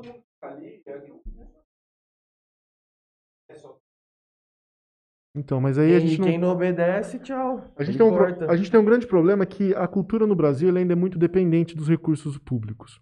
Não existe esse negócio da Lei Rouanet. Ah, porque a Lei Rouanet. Cara, aqui em Jales, eu acho que nunca ninguém ganhou a Lei Rouanet. E a gente vive de cultura. Tem gente que vive de cultura aqui. Então, a Lei Rouanet, ela favorece de fato os grandes, os grandes artistas, as grandes produtoras. Mas os pequenos artistas, eles dependem dos editais. Sim. Jales, há uns anos atrás, ganhou um eles ganharam um edital chamado. Foi implantado por um cara chamado Célio Turino. Ele criou uma rede chamada Pontos de Cultura. Cada local que se faz cultura é um ponto de cultura. E aí você poderia se inscrever em um edital e ser agraciado com uma bolsa, um, um prêmio que, val- que equivaleria de 60, de 60 mil até 180 mil reais. Jales, só que em Jales, cinco, cinco, cinco unidades de cultura, cinco pontos de cultura foram agraciados com isso. Cinco pontos de cultura foram agraciados. Hoje, ninguém foi agraciado com nada. Uhum. Então, isso, isso, que é, isso é política pública: distribuir renda, distribuimento, distribuição dessas rendas, é, incentivo à produção da cultural, incentivo aos pequenos artistas, aos artistas locais. Isso não existe. Meu pai mandou mensagem aqui no particular chamando nós dois de esquerdinha. Cara, Eu tô, nós somos boa pessoa, pai. É isso que importa também- na vida. Nós promovemos também é. É, é isso. Delay, Isso. foca no Palmeiras quinta-feira. É. É. isso. Foca no Palmeiras. São Paulino, sofredor igual eu. Hoje nós tomamos posição do Corinthians, né? Hoje o São Paulo é o time sofredor. Só É. passa nervoso. Ah, nós não. Mas vocês Não, estão mas- acostumados já, né? Da- Mas, da ó, eu vou falar uma coisa. O teu pai, cara, quando ele falecer, o dia que ele chegar a faltar, ele vai direto pro céu. E aguentar o teu tio João todo dia, cara. E o Claudinei. E o Clau- Nossa, nem E o. Claudinei. Nossa, eu tinha esquecido do... Eu tinha esquecido do Claudinei. Mas molhou lá dentro dela? Tá pingando. Não tá, não tá. Parou já, moço. Conta da, da cortina que ela tá pintando. Ela tá pegando. Se, se abrir a cortina. Pode Não. abrir? Pode, pode. Ah, continua. Não, continua no mesmo jeito. É, pessoal. Situação aqui periclitante, hein? Padrão- Uma beira da morte. Padrão Globo de qualidade não passou aqui, não. Recebi até uma mensagem do mestre. O que, que será que estão mandando pros homens do mestre? Lucas Fernandes Cozinha. Vocês conhecem? O famoso capeta. Uh! Você conhece como capeta? Cara, eu só Ah, conheço como capeta. A única Eu- pessoa eu que for fui- na casa do Leonel. Eu fui um dos cunhadores Esse desse apelido? apelido. Capetinha, o rei das festas em Cara, chácara. puxa vida, nossa, cara, já fizemos. Quando eu cheguei em Jales, eu, eu fui para o Ango. Cara, Lá o éramos amigos eu, ele, o Duzinho, o Hugo. Puta, cara. Mas Só o o cara que ele mandou? boa. Ele mandou alguma coisa? Manda um abraço pra essas lendas, por favor. Sintam-se abraçados pelo capeta. Ele era dono do bar ali. Em nome de Jesus, tá amarrado. Capetinha, cara. Que, mano? Desliguei. Perfeitamente, Fernando. Você é um cara muito zeloso com o nosso material aqui de. Carlos Júnior, voz e violão. Grande Hum. Carlitos. Conta para a galera que o verdadeiro motivo de você ser tão ligado à cultura é aquele, can... é aquele cantor de cabelo vermelho. Abraço pro melhor podcast do Brasil. O Flow fica no chinelo. Meu primo, Juninho. Juninho, cara. Recentemente pai. Um grande Juninho- abraço pra ele e toda a família. Juninho foi meu estagiário no escritório Hum. há uns anos atrás. Aí depois ele se formou, né? Foi trabalhar na prefeitura. E esse cantor do cabelo vermelho que ele fala é o Nando Reis, cara. Ele, ele trabalhava comigo e ele não, ele não conhecia o Nando Reis. Ele, ele curtia música e ele não curtia o Nando Reis. Aí todo dia na hora do almoço eu falava assim: Poxa, Juninho, cara, eu vou te mostrar uma música legal, cara.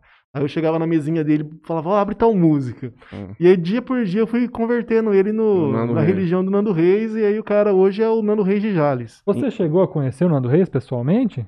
Cara, eu não cheguei. Eu conheci dos Titãs, que eu gosto muito dos Titãs. Dos Titãs eu conheci o Arnaldo Antunes. Só o Mas Arnaldo você não Antunes. chegou a ter um encontro com o Nando Reis? Não, eu prefiro não lembrar desse dia. Senão eu vou ter que lembrar outros dias aqui sim. Se você Tá, tá, quiser. tá Inclusive, bom. nós tivemos uma, Tá bom. uma, uma problemática aqui antes do podcast que a gente geralmente pergunta pros convidados o que, que eles não querem comentar, né? E teve uma briga É aqui. justamente o que vai ser um jogando perguntado. bomba no. Não, mas se você falar isso, eu vou falar aquilo. Não, mas aí. Então nós vamos deixar tudo em off, que é melhor. Você quer esse aqui ou do verde? Fora dos bastidores eu conto pra É, vocês com detalhes. Inclusive, o Juninho, nosso amigo, me deu aula de violão no ano passado, quando eu tava com mais tempo. Cara, ele é muito atencioso, ele montou um curso online. Ah, tô ligado. Pra quem quiser, você não precisa, faz de casa, ele manda os vídeos, ele fez um e-book de cada aula, passo a passo que você tem que fazer, ficou muito show. Quem tiver com vontade de aprender a tocar violão, por favor, procure o meu primo, Carlos Júnior aí no Insta. E assim em que voltar, voltar a pandemia, né? Ele faz casamentos, ele toca em Faz tudo, faz casamentos, tudo, aniversários, sim, sim. batizados, Muito bom, muito velórios e tudo mais. Ele tá parecendo o Nando Reis, não tá? Cabelão Cara, ele assim, tá. enrolado e tal. Tá, o oclinho, né? Tal, ele tá- incorporou mesmo a sua, a sua Ele incorporou, sugestão. ele incorporou. Quem não deixa ele pintar o cabelo de vermelho é a mulher dele, a Maísa, senão ele já teria pintado Certo. já. Pergunta do Clandestino Sounds. Programas como Mais Educação não se pode ter em municípios, programas voltados à cultura, não projetos, e sim programas. É, eu acho que a questão não seria nem projetos e nem programas, eu acho que seriam políticas. Eu acho que ah, nós teríamos que ter políticas públicas de- bem definidas pelo Estado, pelo município. É, por óbvio que a, a nossa Constituição traz a importância da cultura. Ah, existem leis no âmbito do município que trazem essa importância. Agora, a gente precisa dar corpo para isso, a gente precisa trabalhar para que isso aconteça. Tá as- em andamento. Isso, está em andamento, mas é um processo lento, mas a gente precisa de engajamento, mas não só da parte da população, também do poder público. Ah, você criar um senso coletivo de que a cultura é importante, porque a cultura não é só a apresentação, uma apresentação. A cultura não é só o dia, por exemplo, da FACIP. A cultura não é só um, um show, um show, uma, uma peça de teatro. A cultura é tudo que envolve por trás. Para uma apresentação, quanto tempo levou aquilo ali, né? E, e depois daquela apresentação vai haver o quê? né? Então, Uhum. existe- tem que existir uma política pública de incentivo à cultura. Eu não falo nem questão de programa e nem questão de projeto, mas uma questão de política. A gente precisa de- de- determinar o que é importante pra gente. Até porque, uma, um- depois eu vou passar a palavra pro senhor, que o senhor já está há muito tempo deslocado, o senhor trazer um assunto para nossa pauta. Até porque a gente faz uma confusão de pensar que todo artista é vagabundo. Na verdade, todo artista no Brasil é trabalhador. Porque raros são os que vivem apenas exclusivamente da arte, ainda mais em cenários como o nosso aqui de interior, onde Sim. não existe arte. Então, a gente faz, a gente não, a turma em geral, generaliza de uma maneira muito triste, como se fossem usurpadores do dinheiro público, e não é bem assim. Em tudo na vida tem a pessoa boa e a ruim. A gente não pode pegar e fazer uma. Senhor Gustavo Balbino, Eu, eu põe um assunto tive, na roda aí pra nós. eu tive essa conversa com o Cleiton Campos, Grande de Cleiton, um abraço, Cleiton. Não, esse, Maior- é, esse é outro Cleiton. o maior bombeiro de Taboado pra cá. Bombeiro. É, bombeiro. É, o Cle- o- o- um dos, dos cabeças do teatro é o Cleiton. O Cleiton Campos, que ele é bombeiro e ele ama o teatro. Ele faz teatro, sei lá, há quase 40 anos. Caramba. E ele tá aí, cara, vivendo assim, ó. Ele, o Igor Arco, ele, o Zé Vitorino, né, eles vivem a- o teatro há muito tempo e a gente não conhece esses caras. A, a grande parte da população não conhece esses caras. E são caras que carregam aquilo ali nas costas, cara. São caras assim, nota 10, caras que se dedicam, que não recebem nada. Os caras estão ali perdendo Mas é momento. pelo amor mesmo. Os caras perdem dia de aniversário de filho, os caras perdem dia, momento de estar com a família, os caras perdem às vezes dia de. ao- Vive mesmo o teatro. Os caras vivem aquilo porque eles amam aquilo, Uhum. entendeu? Mas essa conversa que eu tive com ele era exatamente essa questão que você falou, Matheus, que é a desconstrução da imagem que os artistas têm perante o- quase toda a sociedade. Por exemplo, aquele trapezista do semáforo, ele é considerado um artista, doutor Carlos? Olha, na minha visão é considerado. Então, e muitas vezes as pessoas erguem o vidro do carro ou faz de conta que não o vê. Ele tá Então- marginalizado, né? Ele tá Uhum. numa Sim. situação de marginalização. Então, mas essa questão do, do artista não ser bem reconhecido pela é sociedade. uma questão do invisível também, né? Sim. É uma questão da pessoa ser Eu sempre invisível. interajo com aquele cara. Às vezes eu ajudo, mas eu sempre troco, tipo, sempre interajo com ele ali quando ele tá ali. Mas dinheiro você... Dou dinheiro de vez em quando. Então, Ele não mas, parece ser brasileiro, né? mas isso não é valorizar vários, o né? cara. Não, isso também é... Isso, eu acho que Eu entendo, mas no, na- no cenário que nós estamos ali, é o, único, é o É, máximo que sim. você pode fazer. Mas eu falo, isso não é valorizar o artista. Eu falo assim, né? É, é- é por isso que a política é importante. Putz, a política. Esse cara não, não, esse cara não tinha que estar no semáforo. Não, esse ele é não tinha que estar ponto. no semáforo. Ele não tinha que estar no Esse é semáforo. o ele tinha que ter. a- a- por mais que ele seja digno dele, ele tá pedindo, ele não tá fazendo nada de errado, ele tinha que ter uma outra, um outro tipo de oportunidade, né? A não Mas- ser que ele, ele tenha a oportunidade e por opção dele ele queira ele estar queira ali. ficar- Mas você essa está batendo nessa tecla de que falta política pública eficaz. É, sempre me chamam de polêmico, É. mas é o seguinte: ah, existe uma secretaria municipal de cultura em Jales, não existe? Secretaria Municipal de Cultura. Hoje eu não sei mais o termo, mas é Secretaria Municipal de Cultura. Esporte, É, é. Era, era- Cultura, Esporte e Turismo, agora ficou Cultura, Esporte e Juventude, salvo engano, ou Lazer. Eu não tenho certeza. Do Então- começo do ano pra cá que mudou. É, eu não sei como que funcionaria, mas para mim deveria ter uma divisão da cultura. Se Sim. o município de Jales ele é um município de interesse turístico, ele deve ter uma secretaria única e exclusiva de cultura. Aí você vai pensar, mas espera aí, vai ser nomeado um secretário, ele vai onerar mais o município, vai ser mais uma- pessoa para pagar os seus vencimentos, mas aí por isso que eu disse lá no início. O prefeito ele quer cumprir o mandato dele ou ele quer fazer história? Deixar um legado. Olha, Luiz Henrique O que Moreira. eu posso dizer pra vocês do Luiz Henrique nessa parte de cultura, eu já conversei com ele algumas vezes sobre isso. Ele tem disposição de poder fazer. É, antes dele ser eleito, é, a gente teve reunião com ele, assim como a gente teve com os outros candidatos. Ele se mostrou muito disposto em querer, em querer é, participar e de, de fazer isso efervescer no município. Agora, o que nós temos também é de cobrar isso dele, porque às vezes ele hoje tem outras preocupações, hoje ele tem preocupação com asfalto, hoje ele tem preocupação com um pontilhão, né? Por exemplo, semana passada teve um problema aí do pontilhão, da linha do trem, então são bombas atrás de bombas que, que aparecem no município. Não é fácil, a gente entende que não é fácil. Então, a gente que é da cultura tem que ficar lá em cima marcando também. Vocês basicamente têm que promover a cultura na cidade, levar lá, Pra que a gente trabalhar seja lembrado. junto com a Secretaria da Cultura. lembrado. Sim, sim. É, nós vamos falar agora da sua atuação ambiental no município de Jales. Mas antes, o Mais Delivery Santa Fé do Sul mandou uma boa noite pra gente. Tem algum comentário a fazer? Cara, é sensacional aquele André, hein? André Thompson quer abrir já ao público? Pode abrir você. Olha, vai chegar em Jales. Já existe, na verdade, um aplicativo de entrega aí de comida, de delivery, de tudo. Mais completo da região, chamado-se Mais Delivery Jales. A 13 terceira empresa do Franley. Ele... Nós vamos abrir uma holding já. Pra gente con- Pra poder Controlar controlar, tudo, tudo, vai eu já abrir um troquei de carro aqui, eu já troquei de celular, já abri três empresas, eu já. Vai abrir uma pedi SA minha- na bolsa. Pedi meu namorado em casamento em Paris. Eu tô só É meu patrão, é meu patrão. Sou teu funcionário. Mas é, isso é verdade. A gente tá com esse projeto aí que em breve vai pegar fogo aí na cidade, junto com o André, que é nosso espectador aqui do Interior Cast, uma pessoa muito obstinada na vida, um cara muito bom. 23 Vai vir anos de 23. idade. Não, esse cara, ele, ele vai vir aqui contar a história dele. O bicho é bruto, cara. É, tomara que vocês tenham muito sucesso. Não é fácil empreender num momento como esse que a gente tem passado. né? Não é. Então, força pra vocês Isso aqui aí. já é um empreendimento, né? É, Nós isso é um aqui. empreendimento. Eu queria Sucesso parabenizar vocês. vocês por essa ideia aqui. E grande, grande filósofo, Cortella diz o seguinte, que a sorte segue a coragem. Então, se Sim. vocês tiveram essa ideia que nasceu do nada, vocês não copiaram de ninguém, né? Vocês implantaram de forma genuína. No município, você- quer dizer. Oi? No município. Isso, no Isso, no município. município.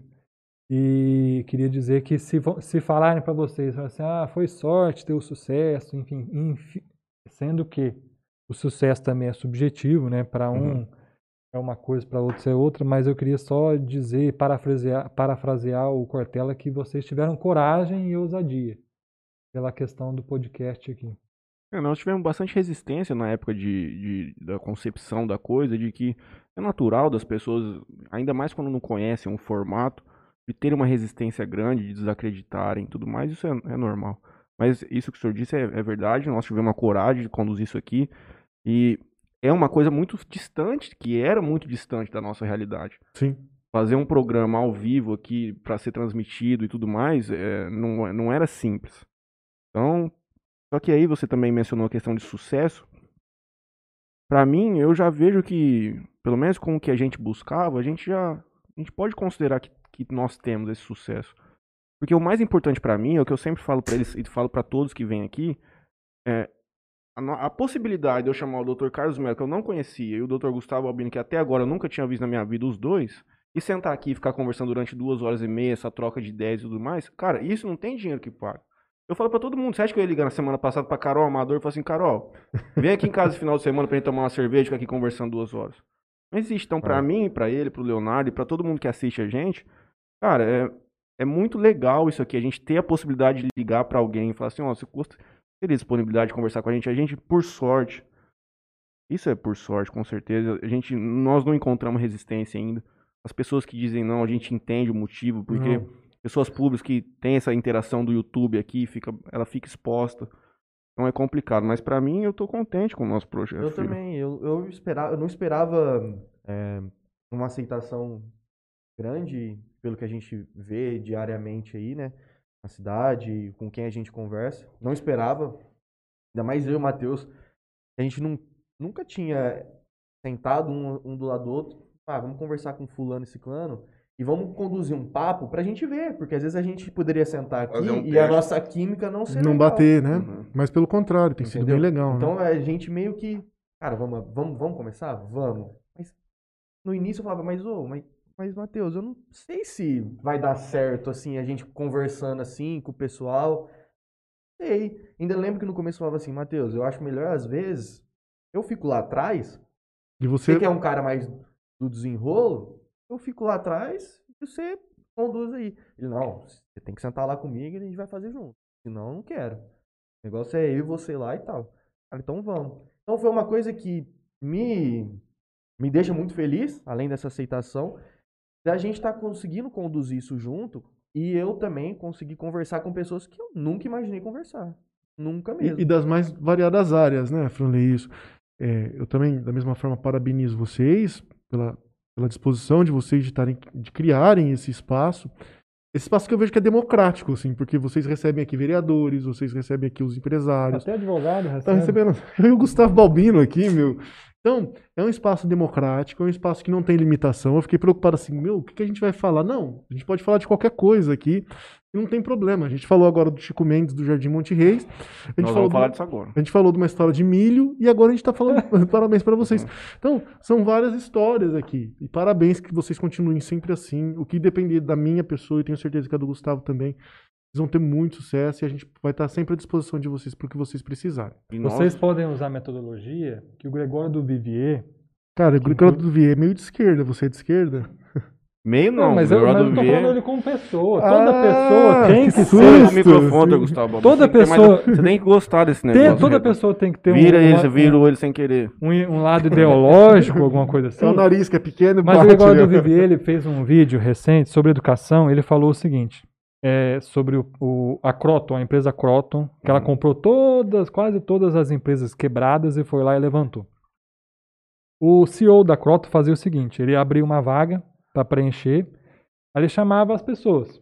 os estagiários, assim, e falava assim: Fulano, você é concorrente à vaga aqui? Fala pra mim, ó, tá vendo essa empresa? Qual ideia que você dá pra ela crescer? Aí o cara falava: Olha, eu acho que faz isso, faz isso, faz isso. Ah, beleza, obrigado. Ele ouvia várias ideias de forma gratuita, mas não contratava ninguém. Aqui eu acho que os senhores podem ter essa percepção, vocês vão ouvir diversas pessoas de várias áreas aqui, vocês podem absorver conhecimento e mais do que quem assiste ou quem expõe vão crescer muito de- Pessoalmente. pessoalmente. Mas é o que eu digo, já disse aqui várias vezes. Nós vamos sair em campanha Franley prefeito da cidade. Ah. né? Pronto, O agora tanto de Olha a bucha, hein, Franley? Olha a de coisa que ele vai, tanta, responsabilidade. tanta coisa que ele vai experimentar aqui, conversas e, e tudo mais. Só pra concluir esse assunto, nós vamos falar da árvore agora. O mais bonito do podcast é a amizade que nós estamos formando, meu Sim, filho. com certeza. Coisa linda. Liga a televisão pros nossos anunciantes. Ou você acha que não é o caso? Você bota em risco? É minha, né? então, Cara, Não, mas depois tem que arrumar outro, né, Tem que- Mas molhou muito. Alô, Marcos, se você estiver ouvindo isso, eu sabia que ele, eu não sabia que ele ia fazer isso, O que, apareceu agora por último? Canudos. Mas você é contra? É Não, biodegradável? Esse é, mas é só. É um, mas o que, que você vai perguntar?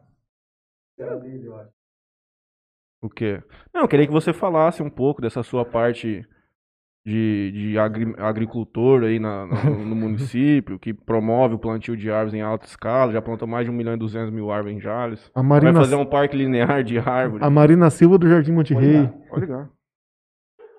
Olha só, eu trouxe o canudo Eu aqui. posso abrir o canudo? Você vai usar? já abriu, né? Já abriu, agora Eu vai ter que canudo usar. Porque eu sou uma pessoa ecologicamente consciente. Eu bebo na, no bico, Entendi. pra não ter... Mas olha só, eu só trouxe o canudo. parceiro. Ah, ligou, ligou. Rapaz do céu, faz isso comigo não. Mano, aqui tem uma gradinha atrás. E eu Hum. achei que essa gradinha era furada. Não é. Pra dar respiro pra televisão, mas não é. Ela é. Hum. Só tem, tipo. um- mas- Tem, as- as- antes, a saída de emergência é onde aqui?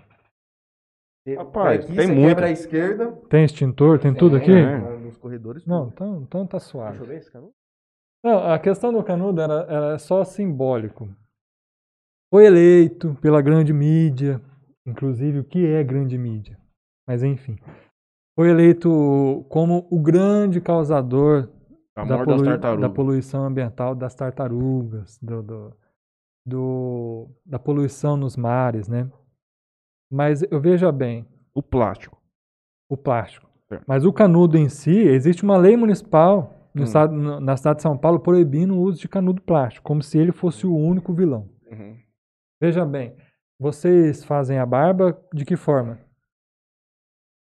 Vocês usam aquele aparelho de barbear ou, Usa ou usa maquininha? É, eu uso maquininha, uso Usa maquininha. maquininha? Gilete. Gilete? O, o- qual que é a forma de descarte do- da lâmina de barbear? Você coloca onde? No lixinho. Não, eu falo descarte consciente, eu vou até o, o local adequado em Jales pra fazer o descarte no, no- no supermercado, deixa lá no supermercado. Tem um lugar, vai lá no, no Proenzo, no Sacachite, você passa lá, tem um local pra deixar. Tem? Tem, tô te falando. hein. Tô de sacanagem, joga no lixo comum. No lixo comum. Assim, Assim, como, como, a todo maioria. mundo. É, claro. Mas o, a, a seringa, a- a- os, os utensílios da saúde, eles têm um destino, um destino específico. Uhum. O aparelho de barbear não é da saúde, não é o resíduo da saúde. Mas as barbearias, eu não sei se é do conhecimento do Franley ou do nosso digníssimo Dr. Matheus, que as barbearias devem fazer o descarte de forma correta. Tem uma empresa que ela recolhe a região inteira de Votuporanga que ela faz toda essa logística. Aí eu te pergunto, por que que nós, seres humanos mortais, não somos barbeiros, no uso doméstico, descartamos aquela lâmina de barbear no lixo comum que ela vai ser soterrada para o aterro? Porque se você não descartar ali, onde você vai descartar? Então, Tem que levar no é barbeiro. Exatamente. Onde você vai descartar? Por exemplo, a coleta seletiva. É, se você não descarta, se você, se você não descarta no lixo comum, onde você vai descartar? Mas a política de logística reversa, ela mas ela é fala que é obrigatório. Mas ela é a- aplicada? Então, aí que tá. A lei existe. Mas, mas mas não não, é- existe esse. Não, Por exemplo, tudo bem, mas praticamente, é o que, a pergunta que ele tá conduzindo é, nós teríamos que levar no barbeiro. por exemplo, Não. bateria, pilha. Onde você joga a pilha que você usa na sua casa? Essa tem no supermercado. Essa não, no tem, tem no supermercado. Por Mas exemplo, quem leva? é- a vara do trabalho, salvo engano, também tem um, um remédio papa vencido. pilha. O que, que você faz com remédio vencido? Depende, tem gente que toma. É, eu tomo. Tem gente que toma pra dar doideira. não aconselhe, por favor.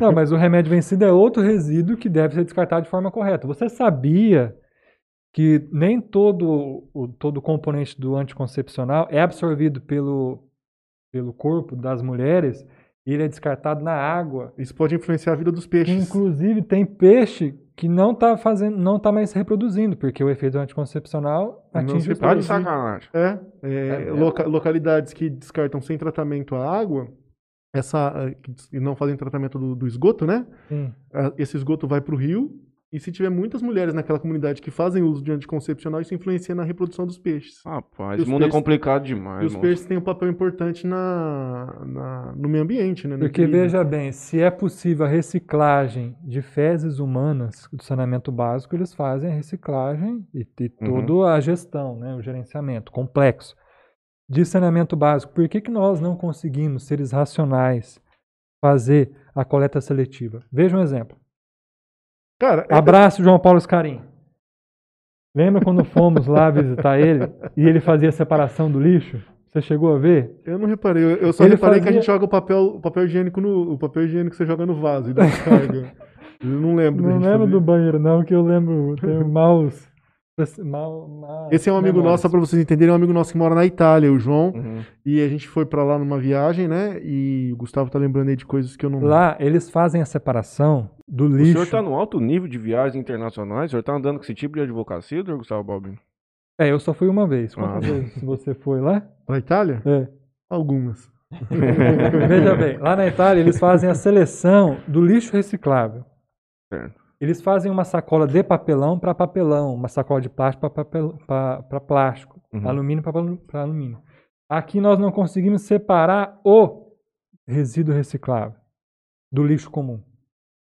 Porque não se separa nem orgânico do, do Não. não orgânico. Para você ter uma ideia, metade do- do- dos resíduos do aterro sanitário é lixo orgânico, que em tese não deveria também ser, ser descartado no aterro. Ele poderia ser feito compostagem. Uhum. Cara, mas falando sobre esse teu canudo. Sim. Você tomou o, o, o, o- o shake do McDonald's com canudo de papel? Cara, é horrível, cara. É mesmo? Beleza, é sustentável, mas é horrível você tomar o shake do McDonald's com canudo de papel, cara. Mas- Muda o sabor do negócio? Muda, ele desfaz na boca. E É aí? verdade, isso faz a boca. Não, e aí fica também uma hipocrisia grande, porque é o que você disse. O canudo vai resolver o problema? Sim. Você já viu aquele vídeo do- do- de um moreno, assim, bem moreno, que faz, assim, vídeos engraçados? Por exemplo, ele pegou, Sim, sim, enfor- sim. ele pegou um enforca-gato, colocou um enforca-gato Ah, aqui, ele é italiano, esse um cara, enforca-gato inclusive. aqui, É, depois ele fez uma alça, aí a pessoa pegou, pôs a alça e bebeu. Ele Aham. faz assim, né? Aí ele, É. aí ele fez assim, a mão, aqui, aqui, toma. Precisa do canudinho para tomar o milkshake? Precisa, você já tomou sem. Dependendo do milkshake. É, ele é bem grosso, né? É. Ah, É. Não, dá Do- pra tomar, nesse- dá pra tomar. Ah, dá Aí pra tomar, mas certo. e aí, o milkshake, né? Não, aí a- é, é, Eu não deveria estar falando isso porque eu, sou, eu também sou aluno lá do curso de ciências ambientais lá. Eu não deveria estar tá Veja defendendo bem, canudinho. Eu posso até ser reprovado um- por eu- conta disso. eu tenho um diferencial quanto aos demais aqui, sabe qual que é?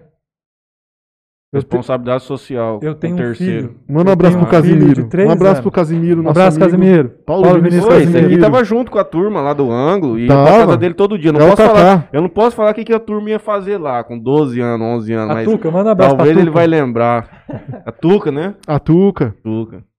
Olha só, existe um diferencial aqui nessa sala que eu acho que sou o único pai. Pelo menos assim, eu acho que vocês não têm ciência se tem um filho espalhado aí no mundo, né? Nunca reclamaram. É. O artigo 225 da Constituição Federal fala que o meio ambiente é para as atuais e, futuras gerações. Certo. Então a gente tem que começar a refletir sobre o mundo que a gente vai deixar. Porque o aterro sanitário de Jales ele vai se esgotar esse ano, vai ter que abrir uma nova vala para depositar tudo o lixo. Tem autorização já para essa nova célula? É, não tenho conhecimento, mas você como um amigo próximo do Luiz Henrique Moreira deve ter conhecimento. Eu também não tenho conhecimento. Mas veja bem, a gente fala assim, vamos jogar fora. Na verdade, não existe jogar fora, porque planeta Terra a gente só tem um. E você sabe por que, que o aterro sanitário ele fica distante da, da cidade? Contaminação de solo, muita coisa, né? Ele fica cheiro distante para a gente não ver, A Também. gente não sentiu odor. mas mais para não ver, para não impactar. Não acredito. Porque se, você, se vocês acharem que o aterro sanitário lá do Nordeste é bem diferente do de Jales ou da região aqui, vocês precisam dar Não. uma visitada lá. Mas aí existem tipo- tipos, né, Gustavo? Você poderia esclarecer isso, né? Existem tipos de aterro que são aterros sanitários, existem lixões, né, que são é, situações mais precárias, né, e os aterros. O que Jales tem não é, não seria um lixão, é isso, né? Jales É, teria um, tem um na- aterro sanitário que tem uma regra de, de, de situações que devem ser seguidas, né? Existe na doutrina ambiental sobre o uso de eufemismo, que é uma figura de linga- linguagem para dar um tom mais ameno. É, inclusive, tem uma doutrinadora que fala que o termo aterro sanitário é para causar esse impacto de eufemismo, mas a maioria dos lixões São considerados aterro? são, são considerados. Não, a maioria dos aterros são, são considerados Na lixões. prática. Como lixo. É, Mas, por exemplo, aquele, aquele de Meridiano, como chama aquela empresa de Meridiano que tem um aterro particular? Ah, me fugiu o nome. Tem um aterro que é, que é até estudado pelo pessoal aqui em Meridiano, né? Sim. É um aterro, é um aterro exemplo, né? É um aterro. O de Jales também é aprovado Não, o como de um Jales aterro. é um aterro, sim. O de Jales é aprovado como aterro. E se dão um descumprimento para essa, pra essa determinação, existe uma regulamentação para que seja considerado aterro, aí precisa ser comunicado às autoridades para que elas atuem de certa forma. Tanto o- a Polícia Ambiental, a CETESB. CETESB, o próprio Ministério Público, né? É, eu não tenho conhecimento, eu nunca estive lá. Talvez você tenha mais conhecimento que eu. O doutor Gustavo Albino vai impulsionar o necessário pra gente obter a resposta, sem dúvida nenhuma. O Vamos. doutor Gustavo Balbino é o, é o Mas o, homem, o- é o um- homem do- um é dos do princípios ambiental. Eu fiquei básicos, intrometendo aqui com um ele aqui só para saber das árvores, só histórias gerar o debate. Olha, um dos princípios básicos do aterro sanitário é a cobertura de terra. Assim que todo caminhão despejar os resíduos sólidos, que é o lixo doméstico, ele deve ser coberto por terra. Para quê? Para que não tenha aves, principalmente, né? E também que pessoas não façam a, A coleta- catação, né? a- o processo de catação, que é, inclusive, vedado pela lei da Política Nacional de Resíduos Sólidos. É, o Leandro Caravieri pergunta se eu sei o significado das estrelas na camisa do São Paulo. São Sim. duas medalhas olímpicas, se não me engano, e as três do Mundial. Dos Que nós temos. de quem? João do Pulo. Eu pesquisei alguma coisa aqui? São as estrelas amarelas, elas representam o João do, as duas medalhas olímpicas de João do Pulo. Sim. E as três estrelas vermelhas representam os três títulos mundiais de São Paulo. É, nós Carol- temos três, né? A Carol Amador mandou um, um boa noite Sim. pra todo mundo aqui. Ela comentou aqui. Adorei a camisa do São Paulo exposta. Com certeza seremos campeões. Exatamente. Assim será. Zico. Zico. Não, e assim será. Se a Carol E Amador assim- falou, E tá assim, falado. e assim será. A vereadora do Interior Cast manifestou, o São Paulo será campeão e nada. Eu pesquisei a tirar. tabela do Corinthians na Libertadores, não achei. O Corinthians, o Corinthians, o Corinthians fez a proeza. Aliás, é mais De uma... classificar o Palmeiras. Não, isso é outro assunto. O Corinthians, mais uma coisa inédita na história do futebol brasileiro, deu conta de ser eliminado na pré-Libertadores e no grupo da Sul-Americana. É um título que só eles têm, Não, internacionalmente e do falando. Paulista. Foi, Não. Cara, Tem condições de falar de futebol hoje. Olha Do Paulista. Lê o Vamos lá. comentário do Paulo Vinícius. vamos falar Casemiro. sobre o Otero. O que, que você tem pra falar sobre o Otero aí, Franley? Pode ir, quero falar não. O Paulo Vinícius mandou uma pergunta aqui, ó, do Da Kofco. É, eu ia falar aqui agora. Gustavo, você mencionou a como que chama o. o... Kofco. Co- Cófico? É, Kofco. Como é que é, Gustavo? Fala pra gente. Ué, não sei, ele, tá dando- ele falou, eu falei, deu risada. Qual o real impacto ambiental das usinas sucoalcooleiras na nossa região? Afeta a biodiversidade e de que maneira? Como contornar produção vezes ambiente? Deve ser ambiental, eu acho. De De, forma- forma sustentável.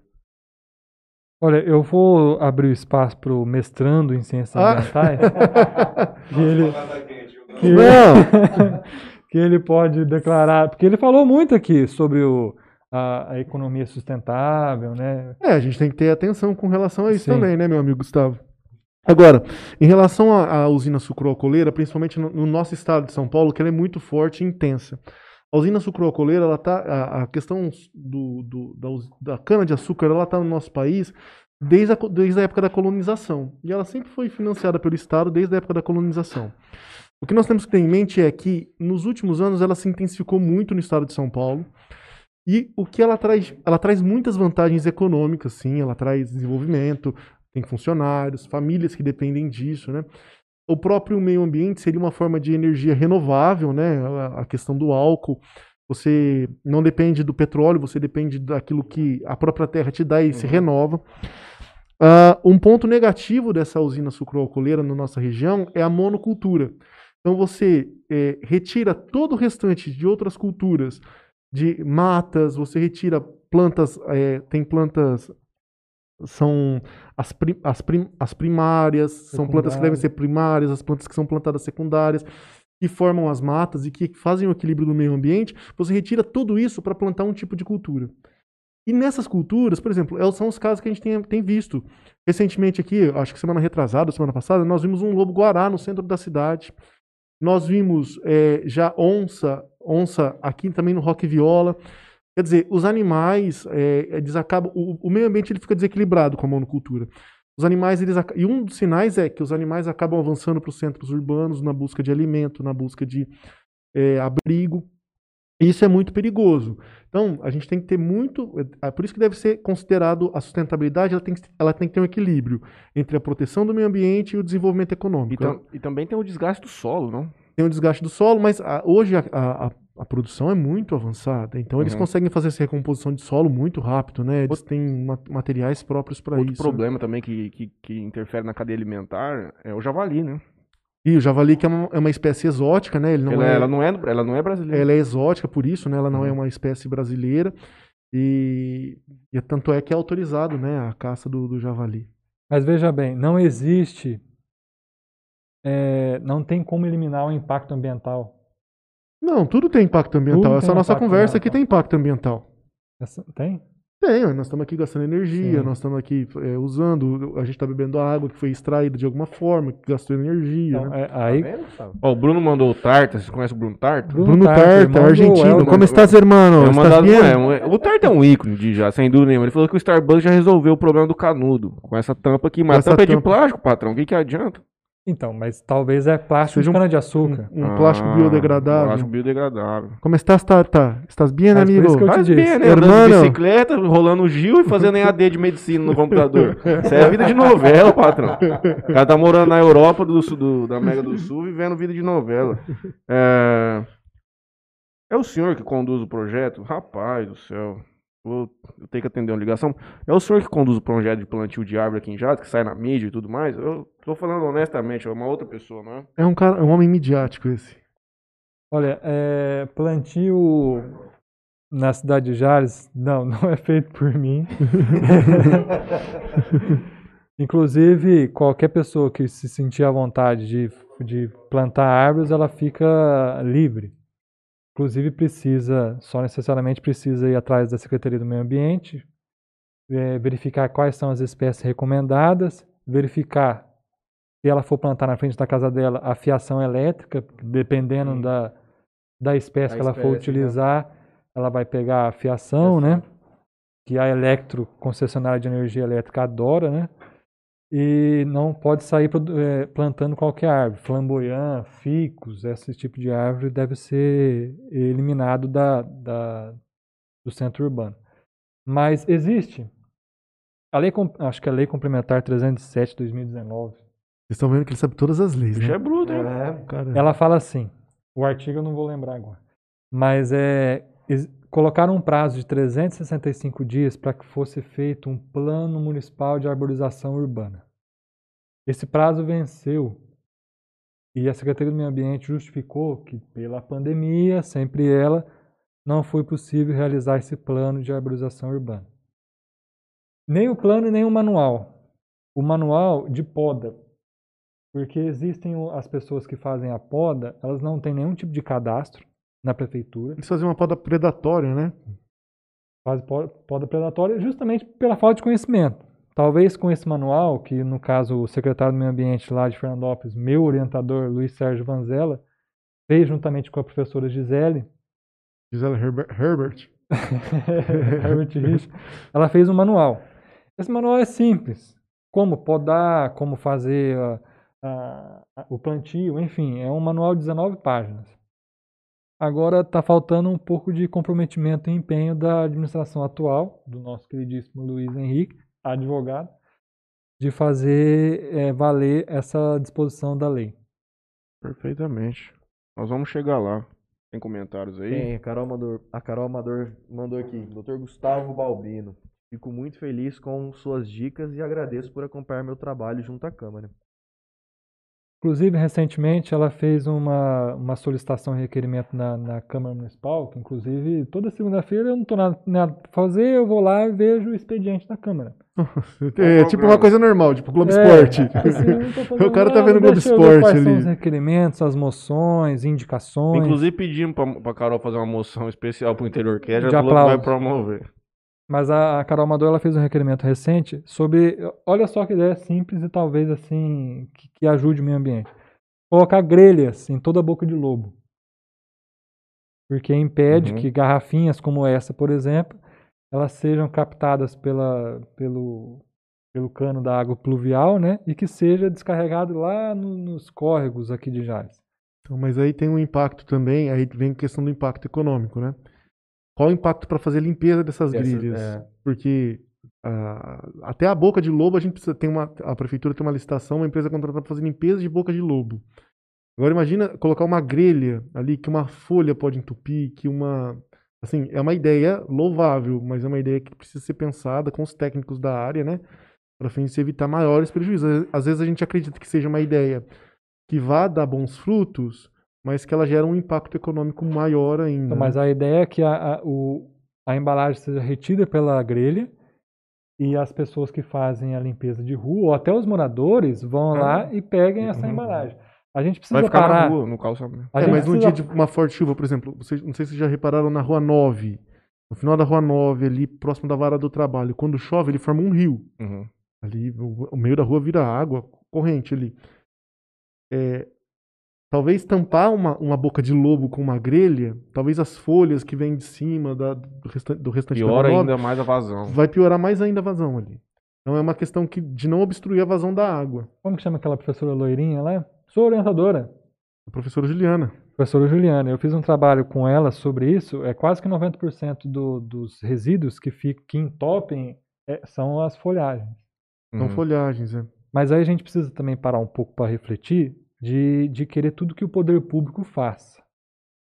Sim. Por exemplo, se, se a pessoa estiver passeando com seu cachorro, caminhando e vê uma embalagem Heineken, eu vejo muito embalagem de vidro, 600 ml, o cara tá tomando no carro, ele joga assim na rua, de dentro do carro. Aquilo lá quebra, faz caco de vidro e tem muitas crianças que usam aquele espaço canteiro central ali, por exemplo, a Avenida do Exercício, em frente à casa do Paulo Vinícius, em frente à casa do Especiato aquele canteiro central enorme. Ali tem, é, que inclusive é chamada de Avenida dos Exercícios. Muitas pessoas praticavam quando tinha os aparelhos ali, né? Não tem mais, né? Não tem alguns, alguns, mas não estão todos. Tá bem abandonado aqui. É. Mas ali, todo, quase todo, toda semana, assim, eu vou ali com o meu filho e a gente vai ali brincar ali na, pela falta de lazer que existe. E existe muitas embalagens de vidro ali naquele canteiro central porque as pessoas elas jogam. Se você estiver ouvindo que bebe cerveja, por que, que você não pega, abre o, o- o- a porta do carro, coloca na guia de sargento e vai embora? Não precisa jogar. Mas a, se a gente, como cidadão, vê alguma embalagem na rua, não vai ser mico nenhum a gente pegar Claro que não. ou colocar no carro ou levar até alguma lixeira próxima, Casa, é.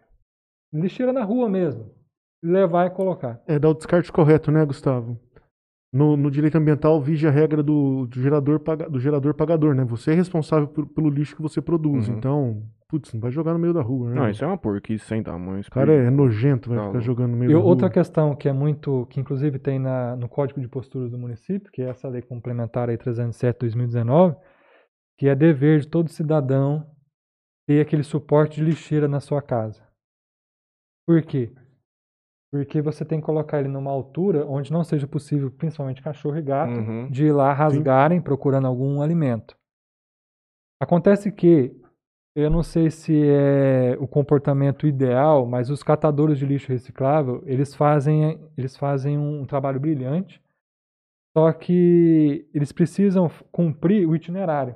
Então eles fazem aquele quarteirão todo, recolhimento do, do saco de, de lixo doméstico, eles colocam numa esquina, Eles amontoam, né? Ah. Numa esquina. para que o caminhão só passe naquela esquina, não precise percorrer a rua toda. Só que muitas das vezes eles fazem esse itinerário e demora para o caminhão passar. E aí é o caso de um, um, um, um cachorro, gato ir lá e, e fazer Estraçalhar o lixo, lixo. né? Fora quando ele diz ele vai pegar e aí ele tá nesse trajeto até a esquina, o saco Ah. fora e aí, enfim. É. É. É, são, são situações ambientais que são complicadas, né, Gustavo? Mas que são de fácil trato, acho que para a população, por aquela primeira questão que você disse lá atrás, a questão de educação. né? Hum. Educação de base, Sim, sim. conscientização. São questões, às vezes, que não importam nem muito, muito muita prata, né? Uma- Mas mais questão de Uma atuação. questão que é implantada em outros municípios que pode ser feita aqui em Jales é o saco verde. Visualmente, se o coletor de lixo, de lixo reciclável vê que tem na lixeira um saco verde, ou um saco diferente do preto, porque Uhum. o comum é o preto, ele sabe que aquele lixo, aquele resíduo que tem lá, ele é de reciclável. reciclável. Porque muitas das vezes eu coloco em casa o lixo, reciclável no caso, e o, o cara do- da, da empresa de, da Maquione, ele vai lá, pega e acha que é lixo. Como? Lixo comum, lixo doméstico. Mas a a Maquione faz essa separação de lixo reciclável É, e de lixo comum? pergunta. Ou ela joga tudo no mesmo caminhão? Joga tudo no mesmo É, caminhão. Porque a Copersol faz essa coleta, né? A cooperativa ela faz essa coleta de material reciclado, né? Agora, se você deixar junto com o lixo seu comum, por exemplo, todos os dias que o lixeiro passa na sua casa, não existe essa diferenciação para a Maquione. Ela vai jogar tudo no mesmo caminhão, né? Vai jogar tudo no mesmo caminhão. Vai ter tudo a mesma finalidade. Ou seja, É. não serviu Você- pra nada. Vai tudo para debaixo da terra. As pessoas fazem todo esse trabalho, todo esse negócio de separar e Aí, no aí. final, Aí também é, é complicado. aí né? fica difícil. Edson Luiz Souza, doutor Gustavo, o município mantém o viveiro de mudas? Esse é o Dr. Ed Show, na verdade. É um É o advogado Edson Ed Foguinho. Show. Por quê? Edson Luiz Souto. É o, é o Dr. Ed Show. É, de bola? Por que, que é show de Porque ele, é gente, porque ele é gente boa, cara, esse cara. Um abraço, Ed Show. é filho do maior gastronômico de Jales, o Mr. Foguinho. Olha só, é, existe um viveiro municipal sim. É, inclusive, qualquer munícipe que quiser mudas, ele pode ir lá requerer na Secretaria do Meio Ambiente através do requerimento. E pode ser doado até 5 mudas por CPF. Mano, No que- por ano. Acredito que sim. Uhum. É, mas assim, sempre colocando o dedo na ferida, ou sempre com o objetivo de que possa melhorar, eu acho que o viveiro municipal é um pouco distante da população. Ele é lá do lado da Fuga Couros. Eu acho muito difícil algum munícipe sair lá do Jaquibê, do Jardim Oiti, e buscar uma muda de, de árvore para que seja plantada. E, sem- e- e se co- copiar o que existe de bom nos municípios arredores e que funciona, eu acho que não é feio. Uhum. Inclusive no município de Fernandópolis, existe o Disque Árvore. Você disca num número, você informa seu endereço, a Secretaria do Meio Ambiente vai lá no local, faz o buraco, planta a árvore e vai embora sem custo nenhum. E eles fazem um estudo da melhor árvore que se adequa, né, naquele local. Então, por exemplo, às vezes é embaixo de uma rede de, de Energia. eh, energia elétrica e não pode ter uma árvore que tenha a copa muito alta. Então, ele planta uma árvore adequada para aquela região. Isso é bom demais. Mas a questão é que a Secretaria do Meio Ambiente, ela não tem o, o recursos humanos suficiente para atender todos. Uhum. Então, se implantar o, o Disque Árvore, fica difícil a prefeitura conseguir cumprir todas as questões. Mas é igual o Franley falou, parceria público-privada, PPP. Eu estou em discussão com o Interact Clube de Jales para que seja implantada essa questão de arborização. Por quê? Porque os meninos são jovens, 14 a 18 anos, têm um tempo assim relativamente disponível, fora o- as pessoas que estão estudando, enfim, mas sempre há um tempo disponível, há, há como fazer uma um escalonamento de agenda. No seguinte sentido, se a prefeitura tem um viveiro, falta mão de obra, funcionário, o Interact ou qualquer outra organização, pode ser, pode ser também. Lions, pode ser qualquer qualquer organização nesse sentido. Se existem essas organizações aí que é a mão de obra que falta para a prefeitura, por que não somar os dois? Vamos lembrar lá atrás do Equação, o Edson. Então, sim, eu entendo como importante isso que você está dizendo, mas eu entendo que também existam problemas relacionados a isso. Por exemplo, você não pode só plantar uma árvore. Tem que plantar uma árvore e você tem que dar cuidado para ela, para que não venha um animal e, e, e arranque, para que não venha, para que o tempo não, não tire ela dali, né? Então, você tem um trabalho de plantio e um trabalho de pós-cuidado. Então, esse- teria que ter um esse- treinamento necessário para essas pessoas, para que elas cuidem também dessas, dessas árvores, né? Para que só não plantem. Um treinamento adequado para essa situação. Ah, qual árvore fica melhor? Uma árvore frutífera no centro da cidade? Putz, a gente vai parar o carro lá e vai cair uma jaca em cima do seu carro? Não. Então tem que ter a árvore adequada no local adequado. Mas por isso que existe aquele plano que eu te falei que não foi implantado, é o plano de arborização. Mas é por isso que o senhor está nessa cidade. Por isso que Nada nessa cidade. acontece por acaso. O senhor senhor, tem que está nessa justiça. cidade. É, O senhor que- está aqui mas como. ir lá pra fazer a diferença. Você também. está aqui como um Mas existe- ativista eu não sei se vocês ecológico. gostam de filmes, mas existe o Rambo. Existe um filme que chama Ilha das Flores. Você já viu? Ele é muito bom. Ilha das E o Flores. Tomate? Ilha e o Tomate. Vocês já assistiram esse? Depois você- eu acho que tem no YouTube esse aí, Ilha das Flores. É um Não. filme legalzinho, é É, curtinho 15 e legal. minutos, É legal pra caramba. documentário. É, o Rambo, ele representa muito no cinema o exército de um homem só. Uhum. Ele consegue destruir exército, destruir tanque. Você tá querendo É. dizer que você é o Rambo. Não, não estou querendo dizer isso, mas você já viu o Rambo e eu ao mesmo tempo no mesmo lugar? Talvez você seja o Rambo. Se bem que você parece assim meio de lado com o Sylvester Stallone. Mas é assim, precisa unir forças. Assim como na cultura, assim como no esporte. Eu acho que precisa desse diálogo para que seja implantado esse tipo de arborização. Olha, Matheus, eu vou te ser bem sincero, eu acho que saiu a chapa 2020 2024 aqui, hein? Hum. Franley e Balbino.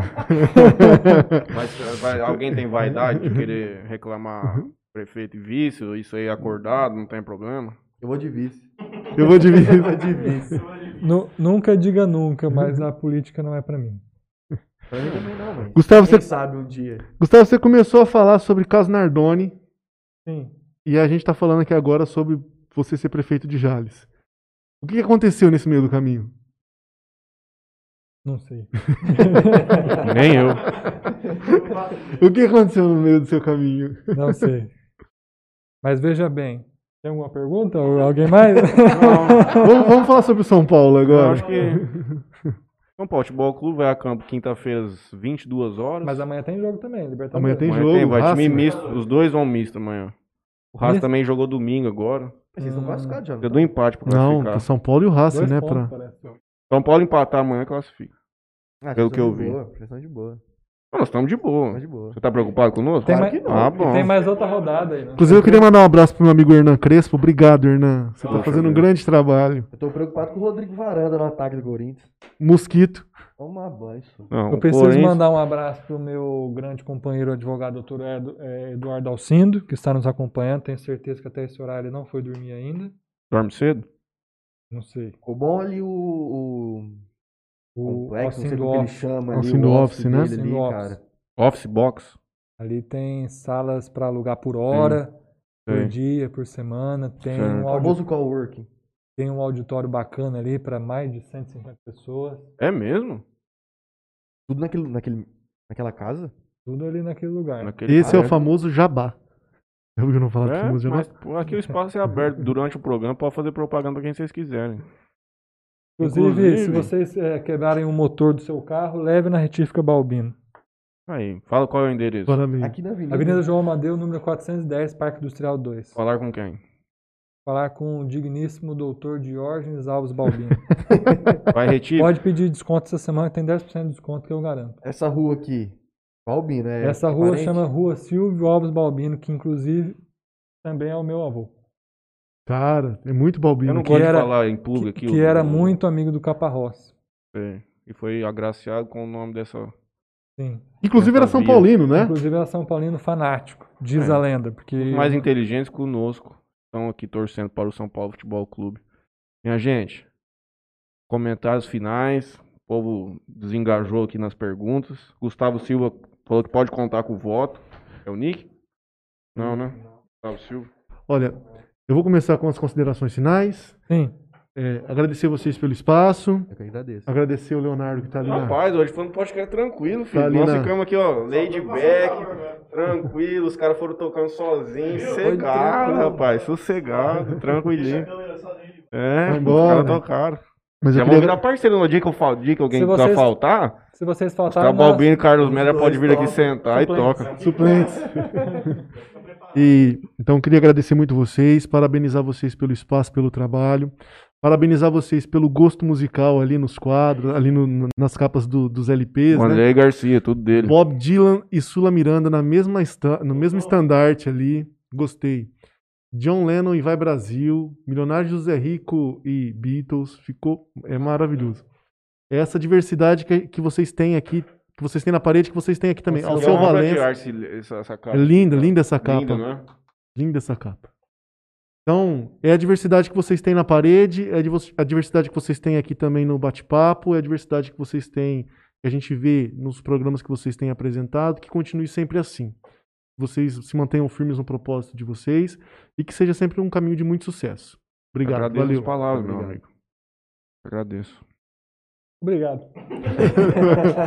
Cara, árvores. Você não é lacônico. Você não é uma pessoa lacônica. Olha só, eu queria agradecer também a oportunidade, o espaço, é, consegui achar um horário na minha agenda, inclusive eu tenho uma reunião agora, nove e meia, foi bom que já terminou, porque tem algumas pessoas esperando lá em casa, mas é, só queria parabenizar vocês pela atitude, pela coragem de realizar o Interiorcast aqui, e falar que, como diz a música do Pink Floyd, Uau. Eles não são, não, nós não sejamos simplesmente um tijolos na parede. Que nós possamos ser diferentes. Inclusive os senhores aqui estão fazendo a diferença. Espero que seja que seja o episódio de muitos, esse é o episódio 20. 20. Episódio 20. É dez- Vigésimo. Camisa 10 e camisa 10, né, boy? Camisa Camisa 10, Inclusive, camisa na 10 é simbologia, 20. vocês sabem o que quer dizer 20? Não. Você pega o 20, soma com 2, dá 2. Sabe o que quer dizer? Nada. Nada, não tem fundamento nenhum. que Parabéns. pariu, Tu, tu, tu. cara. A piadinha, tu. Cada uma. É o Pô, Costinha. dá o espaço pros caras. O cara traz um cacto pra mim. O cara traz um Não. cacto, três canudos, um Três mentos. canudos. Eu queria deixar É, esse, esse cacto como né? um presente que Nós recebemos aqui. Não, entrega. Vamos fazer a troca aqui, ó. Passa o álcool em gel na mão. Ele Eu trouxe o dele, teu ele trouxe próprio. dele. Cara, o que vocês tinham que esperar de um cara que postou que meia que ele viria pro podcast? O cara é, de- o cara é influenciador digital. Cara, que cara é meia escolho! digital, tipo, cara, queria Influ- passar, passar esse cacto e que todo convidado que vier aqui, vocês, por favor, Hum, coloquem um pouco de água nele. Deixe sempre visível ali que todo episódio eu vou acompanhar. Se ele não tiver mais ali, Gente, esquece esse Quem cara. quiser trazer souvenir pra gente, já fica aí, ó. Recebemos o primeiro Isso. hoje. esse, Deixa a Água camisa de- do São Paulo aqui também de De- presente. você Não, pode deixar essa não, camiseta Deixa a aqui? camisa de São não, Paulo esse também. sinal que a esposa vai brigar. É, Não, de não, quanto em quanto tempo tem que aguardar? Já Uma passa vez por isso- semana. Uma vez por semana. Uma vez por semana. Toda segunda-feira. se, inclusive, se H com água Iane é a mais tradicional e melhor do Brasil. Água, a, água, Iane, a água mais saborosa de Jales e região. Mas- Apoio, Fonte São Martino. San Martino, não me lembro de Martino. um bom A nome. cerveja mais gelada do Brasil. Passe na Dega 24 e peça sua cerveja. Inclusive, baixe o aplicativo e peça sua picanha. Tem tudo lá. Aliás, como eu chamo o novo aplicativo de vocês? Mais delivery. Mais Delivery, sensacional. Vai estourar. Já Isso vou baixar ele aqui, esperar. vai- Já vai pode bombar. baixar, pode baixar, mas Esse aqui é... nós vamos comer. Eu achei que você tinha que isso aí ia ser um presente pra nós também, rapaz. Ele chegou, me deu. a- É, a- te deu me isso? deu- Cara, já pô, vem com o mentos. O, o cacto mentos, eu falei, opa. Eu não entendi nada. Gustavo Silva, Balbino blogueirinho comediante. Ele é mesmo, ele engaja na internet. Jamil Filho. Jamil Filho. Jamil é Epaminondas Babil é uma, Balbino é uma figura. Joyce, Jamilzinho, né? Jamilzinho. Joyce Magri, Balbino é demais. Seja, você, você tem uma legião de voto já. Eu, Cara, Tá eu acho que o eleito. eu, já Balbino vai consigo ser ser eleito, eleito. eu já consigo ser eleito conselheiro Você tem tutelar. partido? Consegue ser eleito com o. Grêmio. Ó, Mas você é filiado cara, do Partido ó, Verde? ó. Você é filiado? Não, eu sou filiado, não é filiado, eu sou voluntário do SOS Mata Atlântico. E o Greenpeace? É. Greenpeace eu era, mas ele não tinha retorno nenhum. Eles faziam só manifestações lá em São Paulo. Jales também, até. do Fêmen? De Jales, como é que é o hino? E o Fêmen? E Fêmen. Já viu o grupo Fêmen também? Não, o Fêmen... Lá, lá eu trabalhava na Paulista, aí eu trabalhava no escritório, a gente, é, primordialmente, a gente mexia com com ações agrárias, né? Aí os caras do Greenpeace vinham falar comigo, falavam assim, ó, eles não querem. Eu falo assim, minha amiga, eu trabalho pra latifundiário. Eu trabalho aqui pra grande detentor de terra, não posso conversar com vocês. Pegaram eu conversando aqui, eles vão me mandar embora. As mocinhas davam risada, era isso. Tá doido. Interior Cast, episódio número 20. Franley, faça É as isso. honras de agradecer a sua empresa final, nosso merchan. Muito Nós vamos- obrigado a todo mundo que acompanha a gente até agora. Quem ainda não se inscreveu no canal, por favor, se inscrevam. Comenta aí, deixa um. um Ativem o like, sininho. Ative o sininho. Deixa o like, você vai- encaminha, encaminha esse vídeo, depois vai ficar disponível, encaminha pros seus amigos. Aperta o aviãozinho. Porque deixar o sininho ativado significa que quando o Gustavo Balbin estiver aqui da próxima vez, você vai ser avisado em primeira mão. É, Primeira tem um mão. superchat agora, mais uma funcionalidade pra vocês aí. Interagirem conosco aqui. Queria agradecer ao Toquinho Center Car. Inclusive, amanhã vou levar meu automóvel lá, dar uma lavada. Desde fevereiro não É. lava o carro. O cara tem zelo com as coisas dele. Queria agradecer ao Parcela aí, Soluções Financeiras. Isso. E Helder Mansueli, Augusta Cap. Amanhã nós vamos passar lá. Amanhã de amanhã. Faz uns seis programas que eu falo assim. Não faz? Amanhã eu vou passar no amanhã eu vou passar no amanhã eu vou passar. amanhã a gente vai passar lá. Amanhã nós vamos passar lá, amanhã é fato. É, agradeço novamente aos senhores por terem aceitado o convite aqui. É, hoje falei que foi fácil de conduzir, porque na verdade eu gosto desse formato com duas pessoas. A gente consegue trazer um debate assim mais amplo, fica uma coisa mais, mais dinâmica. Foi muito legal a conversa, eles deram uma aula pra gente nessas questões que nós conversamos aqui hoje. Tanto foram dois assuntos que a gente nem tinha combinado nada de falar de cultura, Não. entramos naturalmente nisso, eu nem sabia esse aspecto do senhor. Nem fiz pergunta nenhuma da minha pauta. nem trabalhou com a pauta aqui do Franley. É, agradeço mesmo o espaço aqui, eu digo pra todos. Estará sempre aberto, se quiserem, a gente monta o estúdio, vamos entrar no ar, que você quer falar qualquer coisa, vamos falar. Não, por favor, não digam isso pro Balbino. Ele vai aparecer aqui amanhã cedo. Não, Bob, se for, se for assim, é, com semanalmente, aí nós vamos ter que fazer a locação do espaço, tem que ser é esporadicamente. diferente. Inclusive, você falou que gosta de, de, de duas pessoas aqui. O rapaz que vai vir quinta-feira só vai vir ele, né? Só- Aliás, o João. Saad, o João Saad, o João manda bem pra caramba, hein? Se, se você, Empresário, pra caramba. cantor, compositor. O João manda bem pra se caramba. O vocês João, o pai quiserem que eu venha aqui, eu estou à disposição quinta-feira. Mas você não tem reunião 9 e meia? Eu fico preocupado com a tua agenda. Não, hoje, mas. é hoje. É nove e Ah. meia do ano que vem, quinta-feira do ano que vem, né? Ah, isso. Mas é. ó, quinta vai passar das 10 horas da noite. Vai passar? Não, É. ele não pode. Vai ter o jogo de São Paulo. E vai passar das 10 horas? Você é louco, rapaz? João Saad, quinta-feira, às 9 da noite, o programa tá sendo encerrado. Sempre, é final do Paulista, vai desculpar qualquer um. João chega no horário porque não É, vai passar não, das 10. Não, é duas horas de podcast semana que vem, no máximo. Só, só assistindo, for coisa mais, mas coloca um premierzinho aqui também e não vai ter problema nenhum. Gente, boa noite pra todo mundo. Vou ler aqui um abraço grande pra Via Pães, meu companheiro Igor. Vamos passar lá amanhã também, sem dúvida nenhuma, tá nos ajudando aqui. Antena 102, sem comentário. Vocês são ouvintes lá do Antena Ligado, daqueles, daqueles caras que eles virão aqui em breve, né? O Claudinei, até do Claudinei eu gosto, cara. O Claudinei é gente boa. Eu tenho, todo dia eu conto aqui a do Claudinei do. do O Claudinei é legal. é, ele é, sabe que é um dos caras mais mão de vaga do Brasil, sabe? Esse, esse Ô, sei, dele? rapaz, você é um Você sabe a história que, que o Tunus pegou ele na. Na No rodovia, trevo? No trevo. Não, Jurânia? Não, fazendo o quê? Ele tava no trevo, os caras falaram, ô, ô, Claudinei, o que você tá fazendo? Não, tô esperando uma carona. Pra ir aonde? Não, pra ir lá no Vadão comprar carne. Aí os caras falaram assim, uai, Claudinei, mas porra, pega teu carro, tua moto e vai lá. Aí falou assim, não, rapaz, é que se eu for, aí já não compensa no valor da carne, entendeu?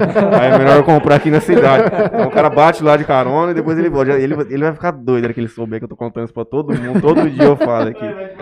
Ele vai, mas ele, ele tá na minha mão, nós temos umas coisas em comum lá que ele sabe.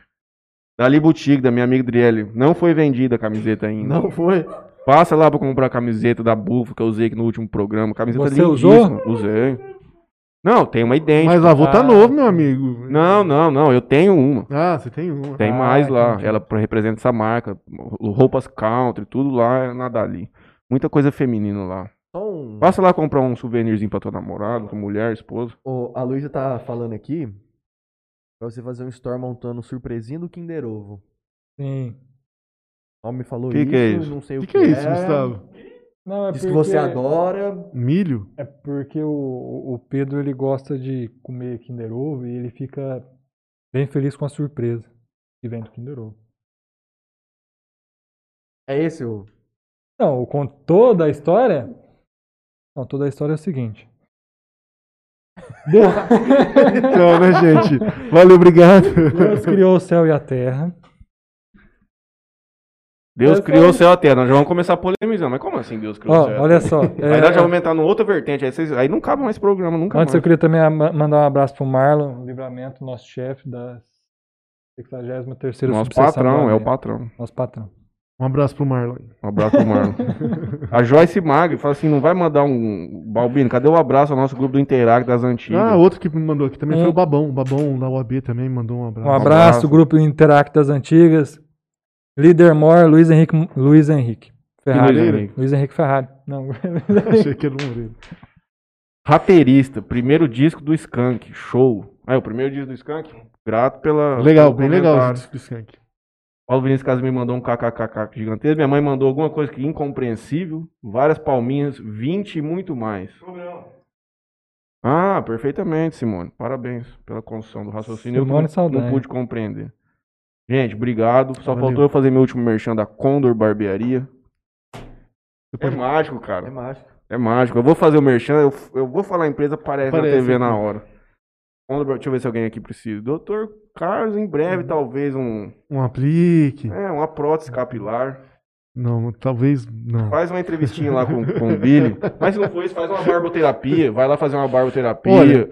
fazer um tratamento facial ali gostoso. É legal, legal. E agora ele ficou num local bom lá agora, Tá né? top lá, Novo, demais. ficou bonito E pra tem caramba. coisa, cara, tem, tem muita coisa lá. Ele vende vários artigos, camiseta, bonés, Eu canecas, tem coisa pra você dar de presente. Minoxidil que você tá precisando passar nas falhas da tua barba, passa Sim. lá pra pegar. Tamo de massa, então nem dá pra ver. Então... Nem dá pra ver. Ah, Sobre isso, brigadão.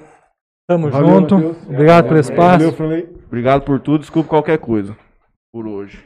Valeu, valeu, Leonardo, gente. Uma Um boa noite pra todo mundo. Ah, gente, tem o sorteio lá. Nós estamos sorteando uma caixinha da JBL e 300 reais no Helder Mansueli. E não esqueçam do cacto, por favor. Ah, tá toda Não, segunda-feira. você vai me lembrar, eu sei disso também. Não vou conseguir, não vai dar nem pra eu esquecer. Nem se eu quisesse esquecer.